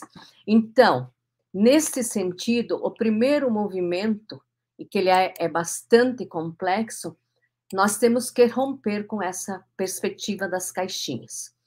E aí eu acho que é, é importante entender que, né, que de todas as, as questões que nós temos, que nós vamos estar trabalhando, tantos, né, vamos dizer assim, serviço social vai fazer serviço social, a psicologia vai fazer a psicologia, mas diante, não só diante desse recorte, ou respeitando esse recorte, mas nós temos que entender que a realidade ela é muito mais complexa do que esses recortes que as, a, as profissões se colocam, né? E que também as profissões elas têm as suas especificidades. Então nós vamos estar trabalhando enquanto equipe multiprofissional no âmbito escolar, com professores, com a direção da escola, com coordenadores, com pedagogos, os psicólogos, assistentes sociais e outros técnicos que compõem a equipe da, da, da, da educação. Então, eu acho assim que é bastante importante nós estarmos, é, vamos dizer, pensando e nos capacitando como nós vamos dar conta na nossa intervenção para ela ser uma intervenção de qualidade.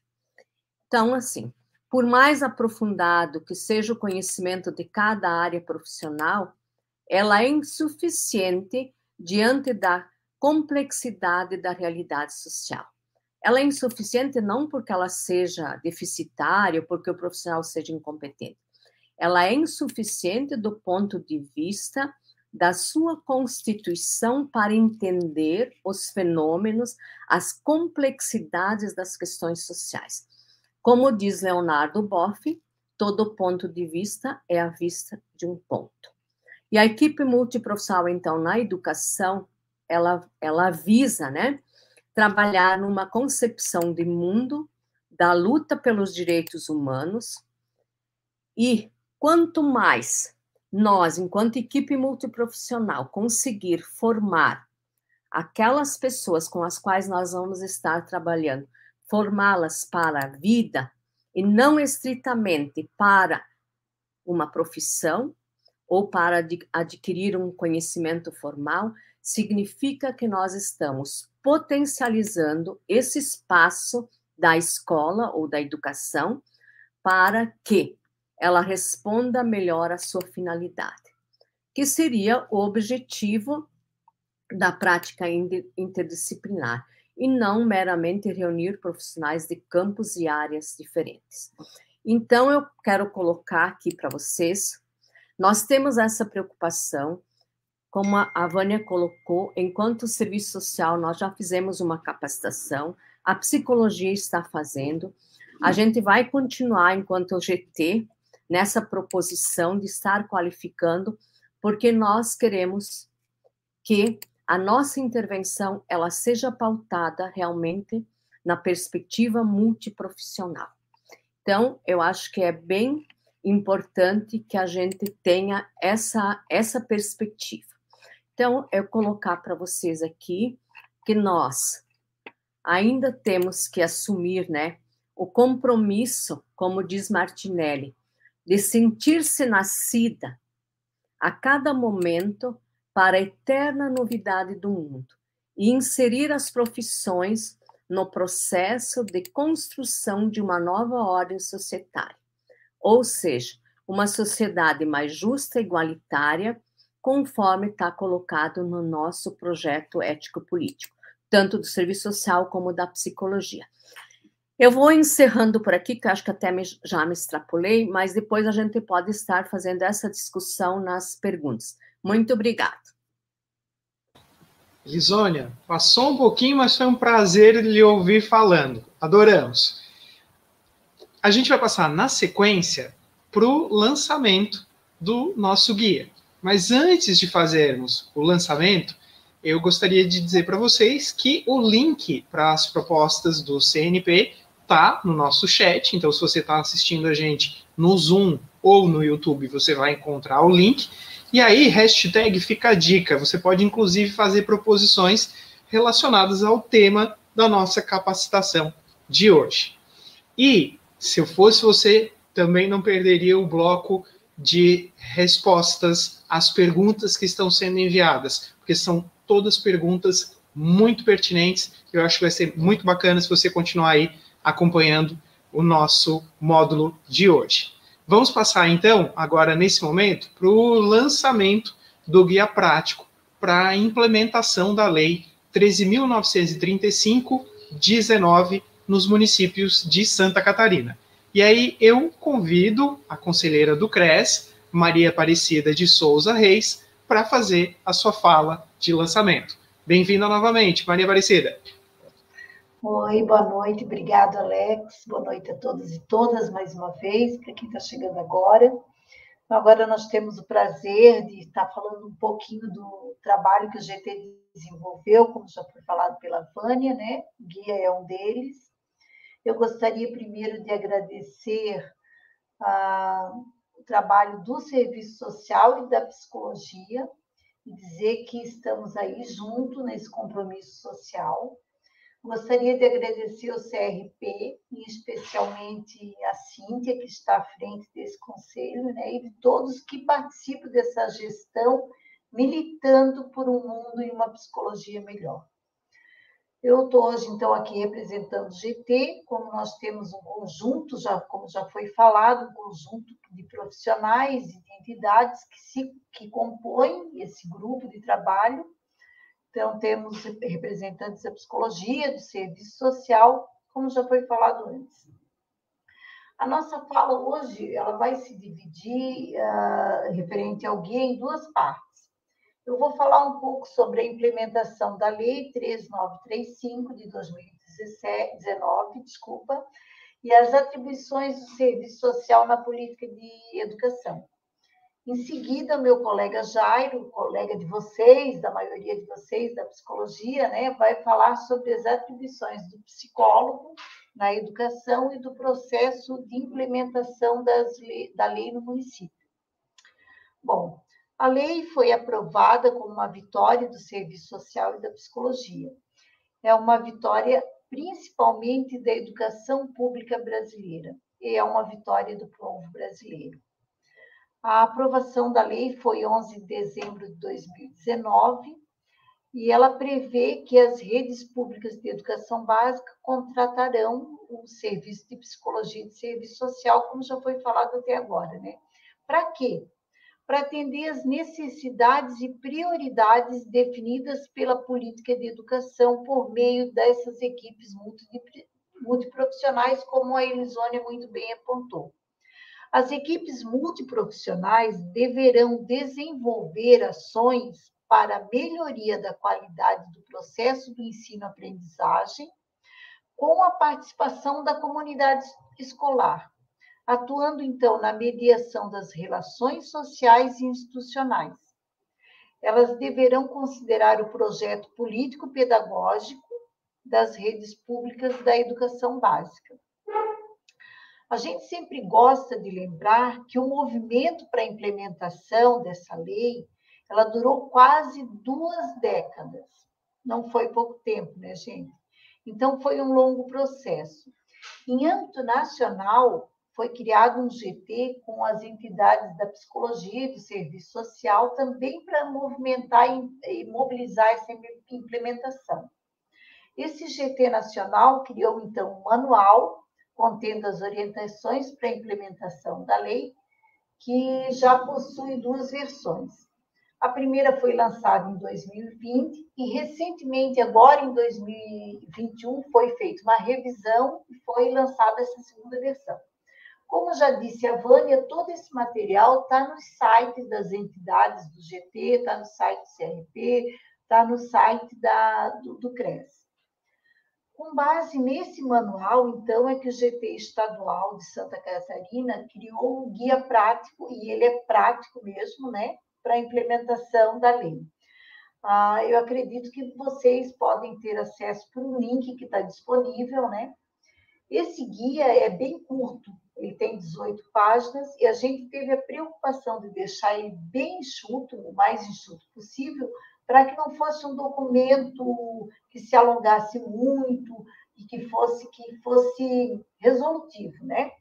Mas ao mesmo tempo ele contém todas as informações necessárias, principalmente para as, as pessoas interessadas na implementação da lei nos municípios. O guia é pensado para a realidade dos municípios catarinenses.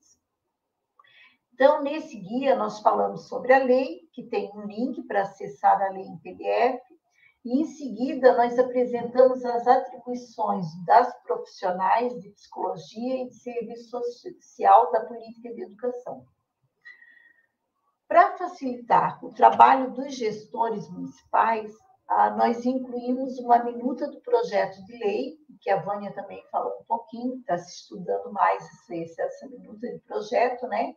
E eu passo e o passo a passo do processo da implementação da lei nos municípios, porque é importante e é necessário que as leis sejam implementadas, implantadas, né, no município essa lei vai estar falando sobre as contratações e a forma de custeio das equipes multiprofissionais. Então, finalmente fechamos o guia com a indicação de alguns documentos importantes que podem servir de subsídio tanto para a implementação dessa lei quanto para a atuação dos profissionais na escola. Todas e todos nós devemos, todos nós, né, devemos ler esse material para termos subsídios para fazer um movimento político para que a lei se efetive na prática.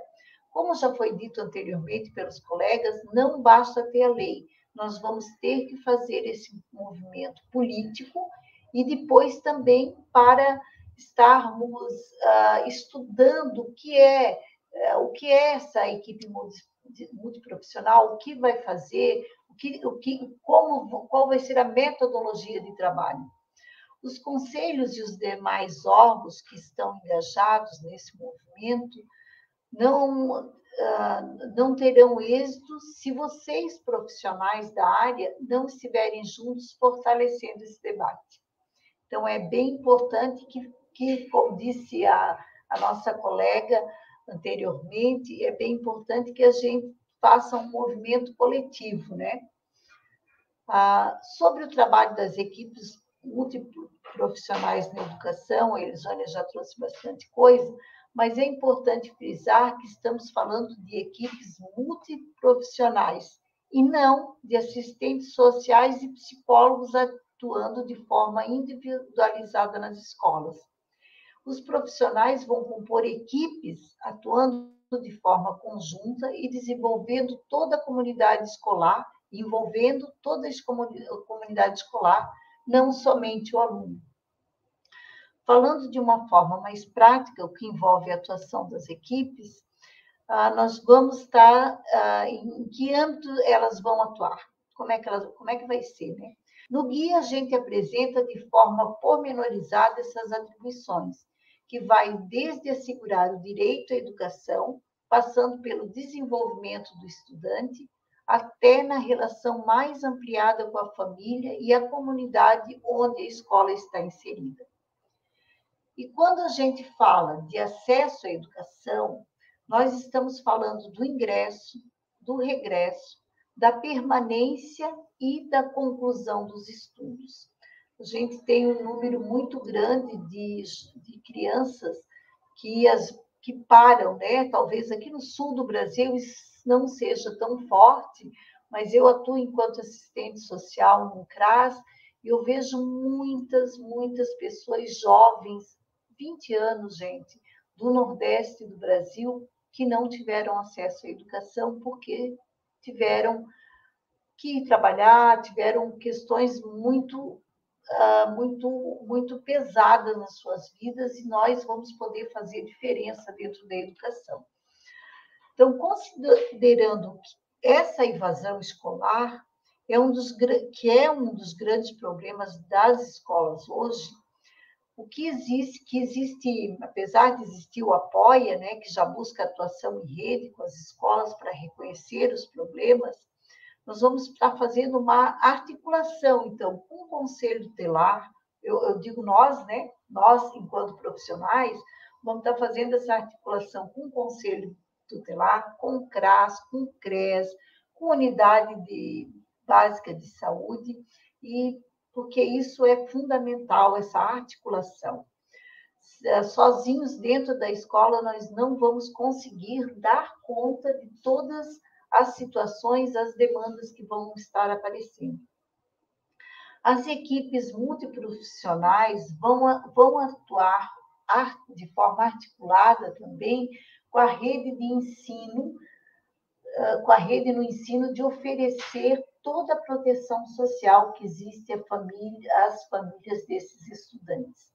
Porque a escola faz parte da rede de proteção social. Muitas vezes a gente olha para a escola apenas como um espaço de educação, ela é um espaço de formação integral. E para o sujeito ter essa formação enquanto sujeito, ele tem que ter, em primeiro lugar, a proteção.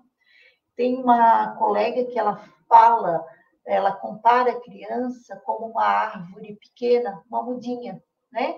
E uma mudinha de árvore, ela tem que ser protegida pelas, pelas árvores grandes, do vento, da trovoada. Então, as nossas crianças têm que, estão, a maioria estão na escola, vão, ou vão estar em algum período de suas vidas na escola. A escola é a política pública que atinge, como eu já disse anteriormente, atinge a maioria da população brasileira, da maioria da população. Então, é um espaço de proteção. Bom, nessa linha é importante o reconhecimento do território, de onde essas crianças estão, do contexto onde a escola está inserida. Se ela é urbana, se ela é rural, comunidade tradicional. E, e para isso, a articulação com as demais instituições do território, né, promovendo a participação familiar mas também da comunidade nos projetos oferecidos da escola. Aquela ideia né, de trazer a comunidade para dentro da escola tem que estar muito presente por esses profissionais. Também há uma preocupação relacionada ao acesso de estudantes com deficiência ou com quem possui transtornos globais de desenvolvimento, pessoas em privação de liberdade e o acompanhamento de adolescentes em cumprimento de medidas socioeducativas. Então, nós vamos ter que ter um olhar bastante amplo. Mas as equipes multiprofissionais também poderão contribuir na formação continuada de profissionais de educação, na gestão democrática das instituições, das instituições de ensino e estimular a organização estudantil e a participação em diferentes espaços, tanto dentro da escola quanto na comunidade. Porque nós temos que ter o foco de que nós estamos formando cidadãos, né? Bom, então agora falando um pouquinho do guia, é isso é o que o guia nos traz, né? Falando um pouquinho das atribuições do assistente social dentro da escola. O guia nos traz isso também. A atuação de assistentes sociais na educação vai se dar na composição dessa equipe, como a gente falou, multiprofissional, e no trato individual. Como já salientei anteriormente, também não se restringe ao atendimento e, em especial só do estudante.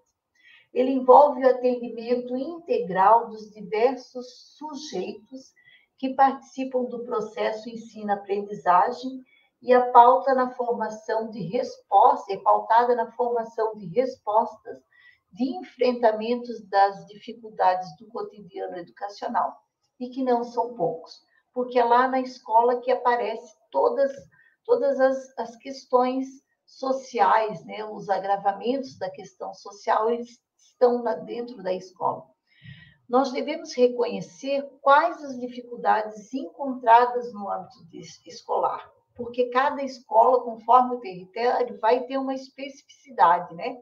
Quais as expressões da questão social aparecem na comunidade escolar? O trabalho é desenvolvido a partir de ações com as famílias, professores e pro, professores e professoras, trabalhadores e trabalhadoras da educação, com gestores e gestoras de estabelecimentos públicos, e com os profissionais e, as, e as, a rede que compõe as políticas sociais, as instâncias de controle social e também não podemos esquecer que é muito importante os movimentos sociais. Ou seja, As ações não são só de caráter individual, ao contrário, elas são de caráter coletivo, mas também elas, eh, especialmente os coletivos, né?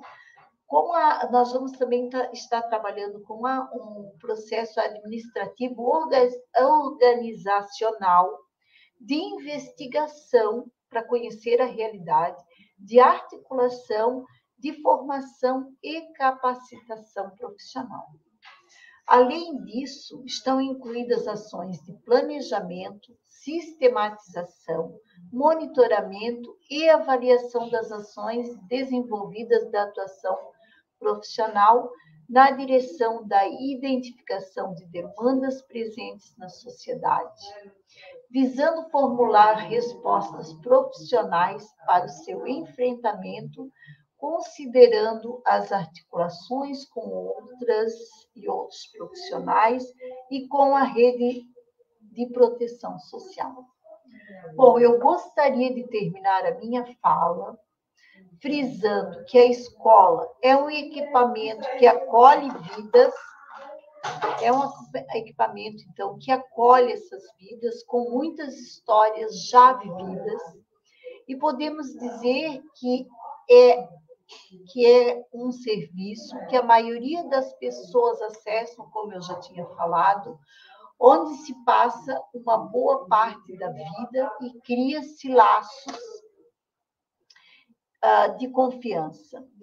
É, é, na escola que não uh, a escola não devemos esquecer que na escola ela faz parte da rede de proteção, como eu já tinha falado, e por isso deve, ela deve oferecer regularidade na proteção. Desta forma, podemos intervir de modo a esperar um novo modelo societário.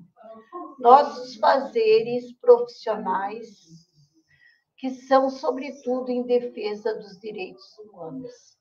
Devemos ocupar estes espaços com vistas a reconhecer e explicar que a vida cotidiana, que a vida cotidiana na sociedade do capital, sobretudo nas famílias, são apenas espaços de ressonância das expressões da questão social, e o que a escola constitui-se como uma proteção social. E nesses termos, devemos oferecer seguranças aos corpos, às vidas expostas pela desigualdade. Então, eu gostaria de frisar a importância realmente da, do nosso papel na escola, de que nós estamos fazendo, espero que estamos fazendo um novo movimento para uma escola que acolhe e que protege. Muito obrigada, eu fico emocionada quando eu falo isso, porque a gente trabalha todos os dias com tanta desigualdade social e com tanto sofrimento humano. Muito obrigado, muito obrigada, Alex, CRP vamos à luta e vamos enfrentar esse novo desafio. Maria Aparecida, a emoção que você sente, nós todos aqui também sentimos. Muito obrigado pela sua belíssima contribuição, por essa fala tão importante. Eu queria convidar para a gente dar continuidade ao lançamento do guia, agora o psicólogo Jairo César Lunardi, representando o CRP 12. Boa noite, Jair. Seja bem-vindo novamente. Boa noite, Alex. Boa noite a todas as pessoas que estão nos acompanhando. E de antemão, antes de entrar na, na, no guia, gostaria de já parabenizar todos os colegas psicólogos, né? Dia 27 completamos 59 anos de, forma, de, de formação da lei, né? Ou seja, que, que, que institui o psicólogo como profissão no Brasil. Né? Então, estamos às vésperas aí dos nossos 59 anos de profissão regulamentada no país, né? Então, acho que é importante a gente sempre lembrar disso, né? Essa eu acho que está aí para lembrar da importância que a gente tem e, principalmente, acho que a gente poder trabalhar essa informação do fazer do psicólogo na educação, né? A gente sabe que a educação, ela... É, o psicólogo já está inserido há muito tempo nesse processo de discussão e de trabalho na psicologia escolar, mas a gente precisa compreender né, diante desse novo movimento aí da formatação da lei e da, da realidade atual. E aí eu queria iniciar falando um pouquinho, então, sobre é, essa, esse papel do psicólogo dentro da escola, né, de pensar o psicólogo é, dentro da comunidade escolar, ele tem, vai ter um papel né, importantíssimo aí de acompanhar, desde o projeto político-pedagógico da escola, acompanhar, participar e, e, discutir esses processos educacionais. Né? A partir daí a gente, podemos, a gente pode pensar que a participação né, efetiva na estruturação dessas políticas, na orientação de, né, do, de toda a comunidade escolar, né, professor, é, do aluno e das suas famílias. Então a gente pode pensar aí que o psicólogo ele vai ter que é, trabalhar inserido em um contexto em que ele vai sim estar envolvido com a comunidade escolar. Ele tem que fazer parte daquela comunidade escolar, né? Ele não pode estar ali é, em alguns momentos da escola. Ele tem que fazer parte dessa escola, né? Acho que isso é algo que a gente tem discutido aí nas, na, nas reuniões que a gente tem feito nos municípios via FECAM, né? Da importância que tem esse profissional, uh, mas que seja um profissional que esteja inserido dentro da estrutura da escola, né? que venha para realmente contribuir, que venha realmente para fazer esse, parte desse processo. Uh, podemos pensar aí no fazer do psicólogo, que parte desde os processos de capacitação, é, a gente sabe que a psicologia tem, é, no, no bojo da nossa formação, a gente tem sobre a questão da aprendizagem, do ensino, né, e a gente pode contribuir é, nessa discussão e, e, na capacitação do docente em relação ao processo de ensino-aprendizagem, né?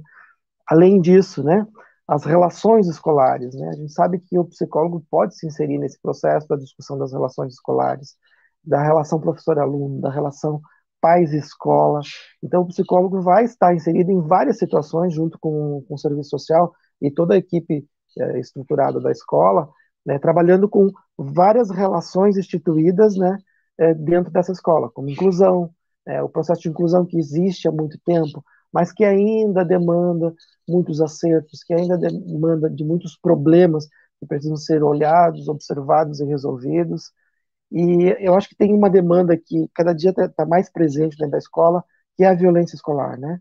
Nós já tivemos alguns episódios graves de violência escolar, violência dentro da escola, violência entre alunos, e a gente sabe que o psicólogo e a assistente social vão contribuir nesse processo, né? Então é papel do psicólogo escolar também é, trabalhar essas relações dentro dentro da, da escola, né? A gente sabe que quando pensa escola, a primeira coisa que vem à cabeça é pensar psicodiagnóstico, transtorno de aprendizagem.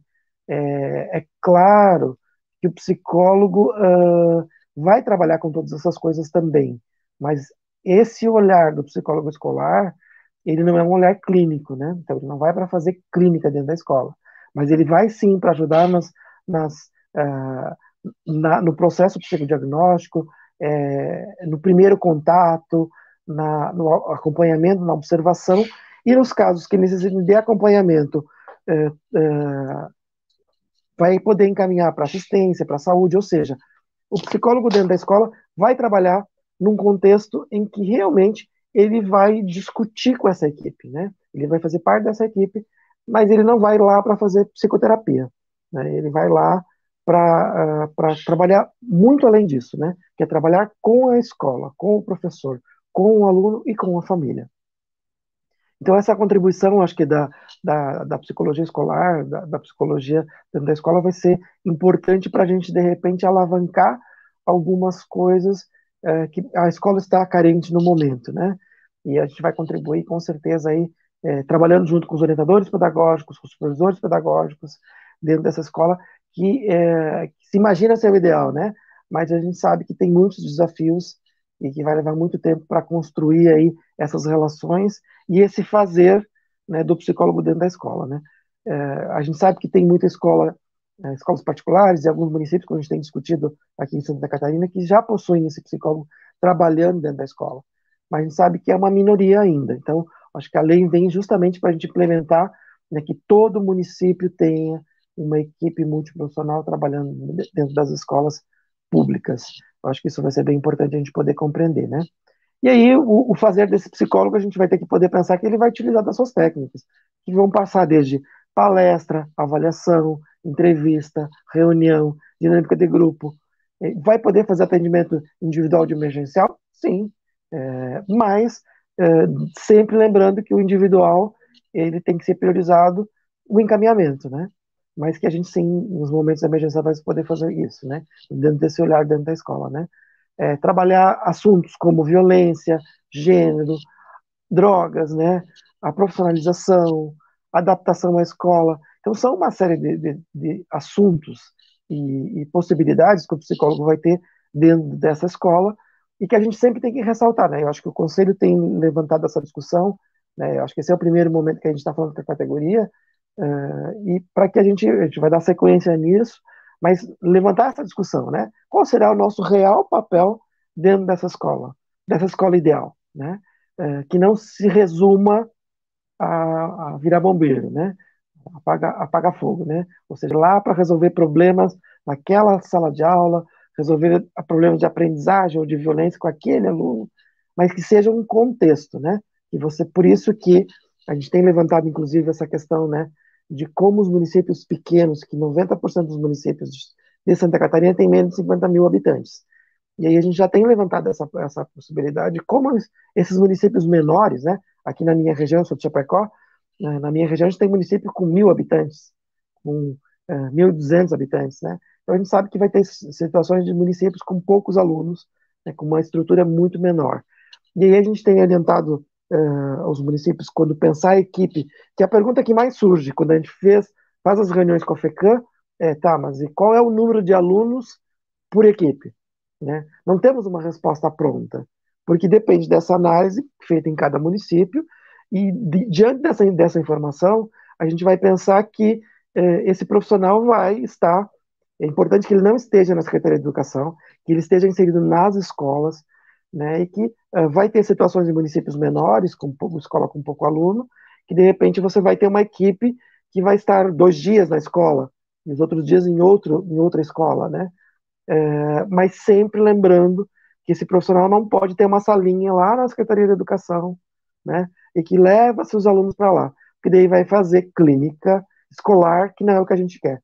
A gente quer realmente que o psicólogo é, venha discutir com a gente esse papel agora na sua inserção a partir, principalmente de 2022. Já temos, participei de uma reunião semana passada, uh, representando o CRP, do, uh, da Secretaria de Municipal de, de Joinville, né, que já fez o processo seletivo, né, que está iniciando, provavelmente agora no mês de setembro, uh, os psicólogos já inseridos nas escolas. Estão em processo de formatação do fazer, né, de como ah, vai distribuir esse psicólogo e essa assistente social, como ele vai trabalhar lá.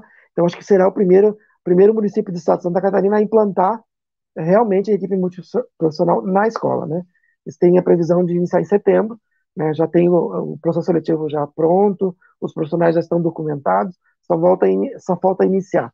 Então, acho que essa é uma discussão que nós vamos ter que ter agora, em 2021, 2022, né, porque a gente vai ter que continuar discutindo esse papel do nosso fazer dentro da escola, para que a gente não se perca é, diante dos desafios da clínica dentro da escola, né? A gente sabe que isso vai vai pesar bastante, a gente vai ter que poder discutir. Então, em, em outros momentos que a gente vai levantar aí dentro da é, do processo é, dentro da psicologia aí, né? Do psicólogo, é, provavelmente a gente vai estar discutindo esses outros temas e levantando essas demandas que a gente precisa compreender melhor compreender e principalmente construir uma direção, né? Bem, seguindo aqui né, a, a, o guia, nós vamos falar um pouquinho mais sobre o guia e aí é, a minuta, né? A minuta de projeto de lei. A gente tem discutido isso com os municípios e com os psicólogos principalmente, né? Que auxiliam seus municípios, que é a criação dessas equipes multiprofissional. Ela depende da criação, da lotação. Cria-se um cargo de lotação na Secretaria Municipal de Educação, e que faça parte do plano de carreira, de cargos e salários da educação. Então é importante a gente lembrar que esse psicólogo e esse assistente social vão fazer parte de uma equipe multiprofissional que vai ter que passar uma lei que cria as equipes, que vem do executivo, não pode ser feito pelo legislativo, porque onera o município, todas as situações em que onera o município, nós dependemos de uma lei encaminhada pelo executivo. Além disso, a criação do cargo na educação, né? Que a gente não caia na armadilha que os municípios coloquem os seus, os seus profissionais dentro de um, de um da administração, né? Que é naquele geral. Por quê? Porque aí pode ser mudado, pode ser trocado, e a gente sabe que o psicólogo da educação ele vai vir com um conhecimento específico, né? Ele vai ter que entender de aprendizagem, de dificuldade de aprendizagem, de relações, de plano político-pedagógico, ele vai ter que entender de escola, né? Vai ter que ler sobre as legislações escolares. Então, nós não queremos um profissional que venha e que saia e que mude e que tenha uma outra realidade. Então, é importante a gente lembrar disso, né? Na minuta que a gente tem levantado no nosso guia, a gente colocou lá introdução, lotação e diretriz, né? Que é na educação, como vai fazer, é, que equipe multiprofissional é essa, né? Ou seja, o profissional da assistência social e do, da psicologia, a, as atribuições de cada um deles, a criação do cargo e a fonte de custeio. Então, isso tudo vai ter que estar na legislação. No processo de implantação, nós vamos ter que lembrar que, além do, da lei que cria, nós vamos precisar também é, lembrar que é, 2021, agora, é, lá por, de setembro a novembro, os municípios estão discutindo a sua LOA, né? É, que é a lei de, de orçamentária, né? Então, a lei orçamentária dos seus municípios precisa, neste ano já, constar uma rúbrica financeira a respeito de contratação de psicólogo e assistente social, né, para 2022. Se nós não garantirmos que cada município coloque na sua LOA, uh, agora nesse mês de setembro e outubro, aprovando a, a, contratação de profissionais da psicologia, do serviço social para a educação, mesmo que a gente aprove as leis, nós não vamos poder contratar em 2022. Então é importante a gente lembrar disso.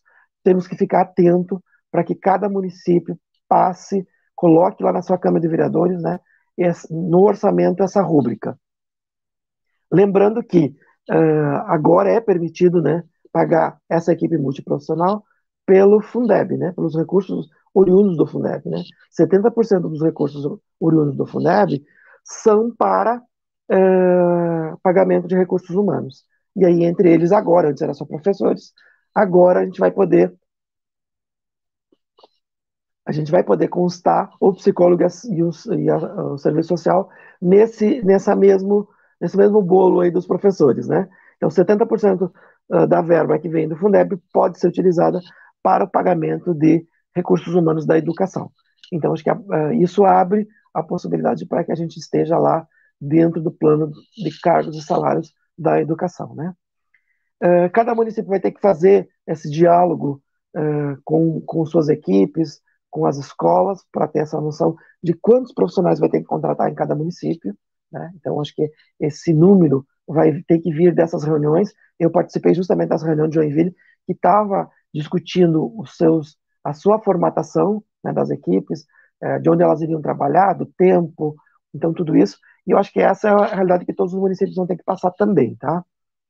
Uh, diante disso, a gente vai pensar que esse custeio, né, esse custeio, ele precisa constar, lembrando, né, na LDO deste ano, então, é, para que no ano que vem ele tenha verbas. E eu acho que é importante, né?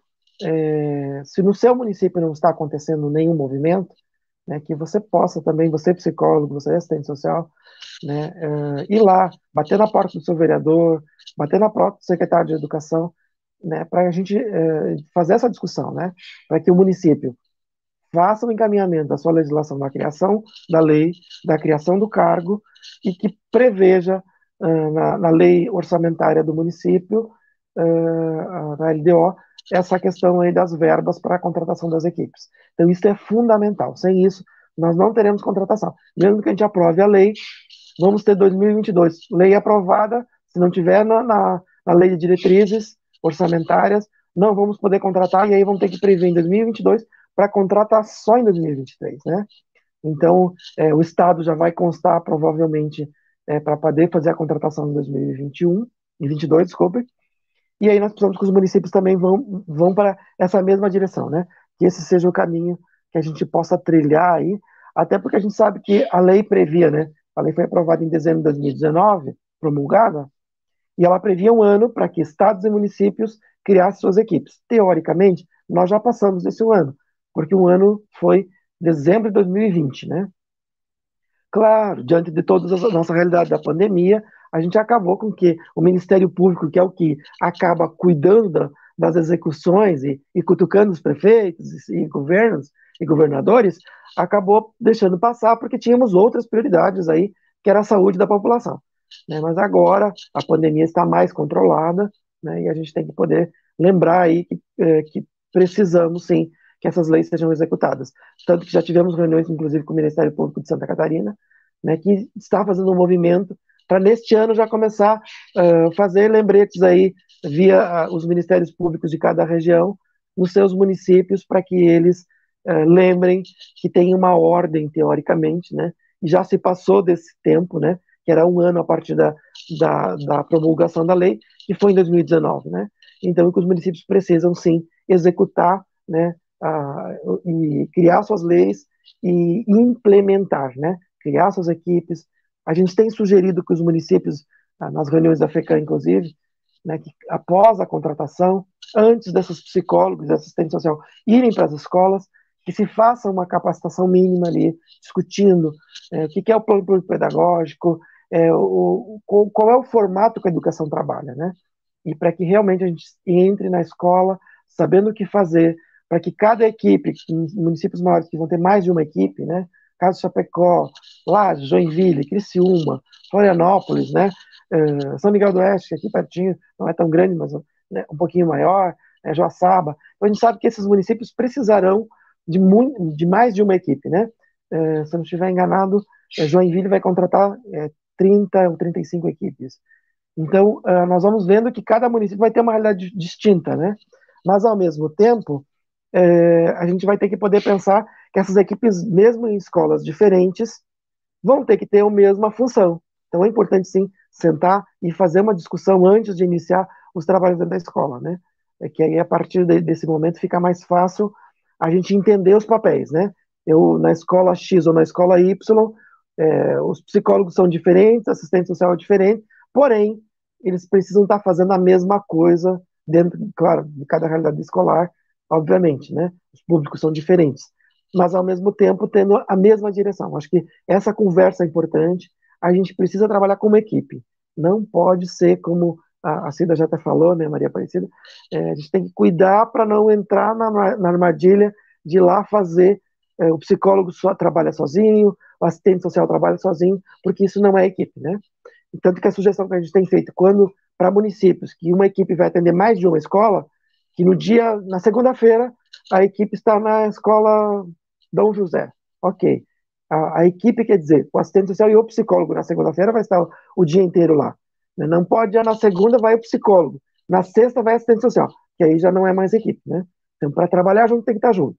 Então, a gente tem enfatizado com os municípios que, mesmo nesses casos, né, e aí eu tenho citado sempre o NASF, né, para a gente pensar, se tu pensar a estrutura do NASF, que é na saúde, né, que o psicólogo e a, e a equipe, né, só o psicólogo, né, que essa equipe vai para a unidade de saúde e atende três, quatro, cinco unidades de saúde, às vezes, naquele município, né? Então, na escola também é, vai ter situações parecidas, né?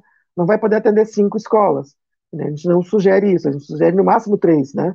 Por quê? Porque senão ele acaba ficando é, sem conhecer a realidade da escola. Tem que ter um tempo dentro daquela escola para poder conhecer a realidade, para conhecer os pais, para participar da reunião de pais, para participar da reunião de professores, para participar da reunião com os alunos, né? Ou seja, ele precisa conhecer aquela realidade para poder trabalhar com aquela realidade. Então é fundamental que o psicólogo e a assistente social façam parte da, da escola. E para isso ele vai ter que ter inserido no mínimo 12 horas ali dentro para discutir, para conhecer, para trabalhar com seus distintos uh, grupos escolares uh, que ele estiver trabalhando uh, na, na, nas suas 40 horas aí dentro da escola, né? Então, acho que o principal que eu queria colocar é isso, né? É esse papel, é a importância das equipes e que precisa realmente a gente estar atento para que os municípios façam sua legislação da criação da equipe, da criação do cargo e da previsão orçamentária para que realmente o Estado de Santa Catarina, em 2022, tenha todos os municípios uma equipe funcionando e funcionando bem dentro dessa escola e que a gente possa contribuir nesse momento que a gente sabe que a escola houve um retrocesso de aprendizagem, hein?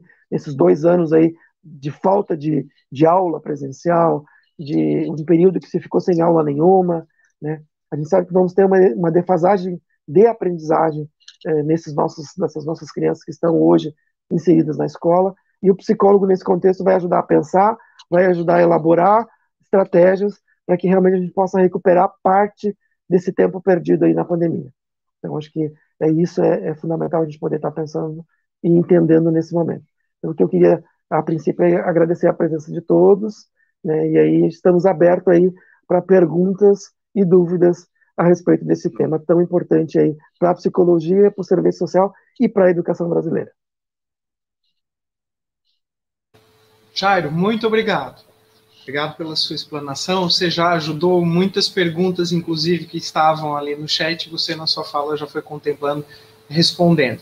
Gente, eu vou é, pedir desculpa para vocês, porque durante as apresentações, muitas vezes vocês devem ter visto que eu estou aqui, eu preciso baixar o olho. Eu estou com três equipamentos aqui, recebendo perguntas de vocês, algumas orientações, e a nossa dúvida nesse momento maior é a respeito da extensão do tempo, da quantidade de perguntas que nós respondemos.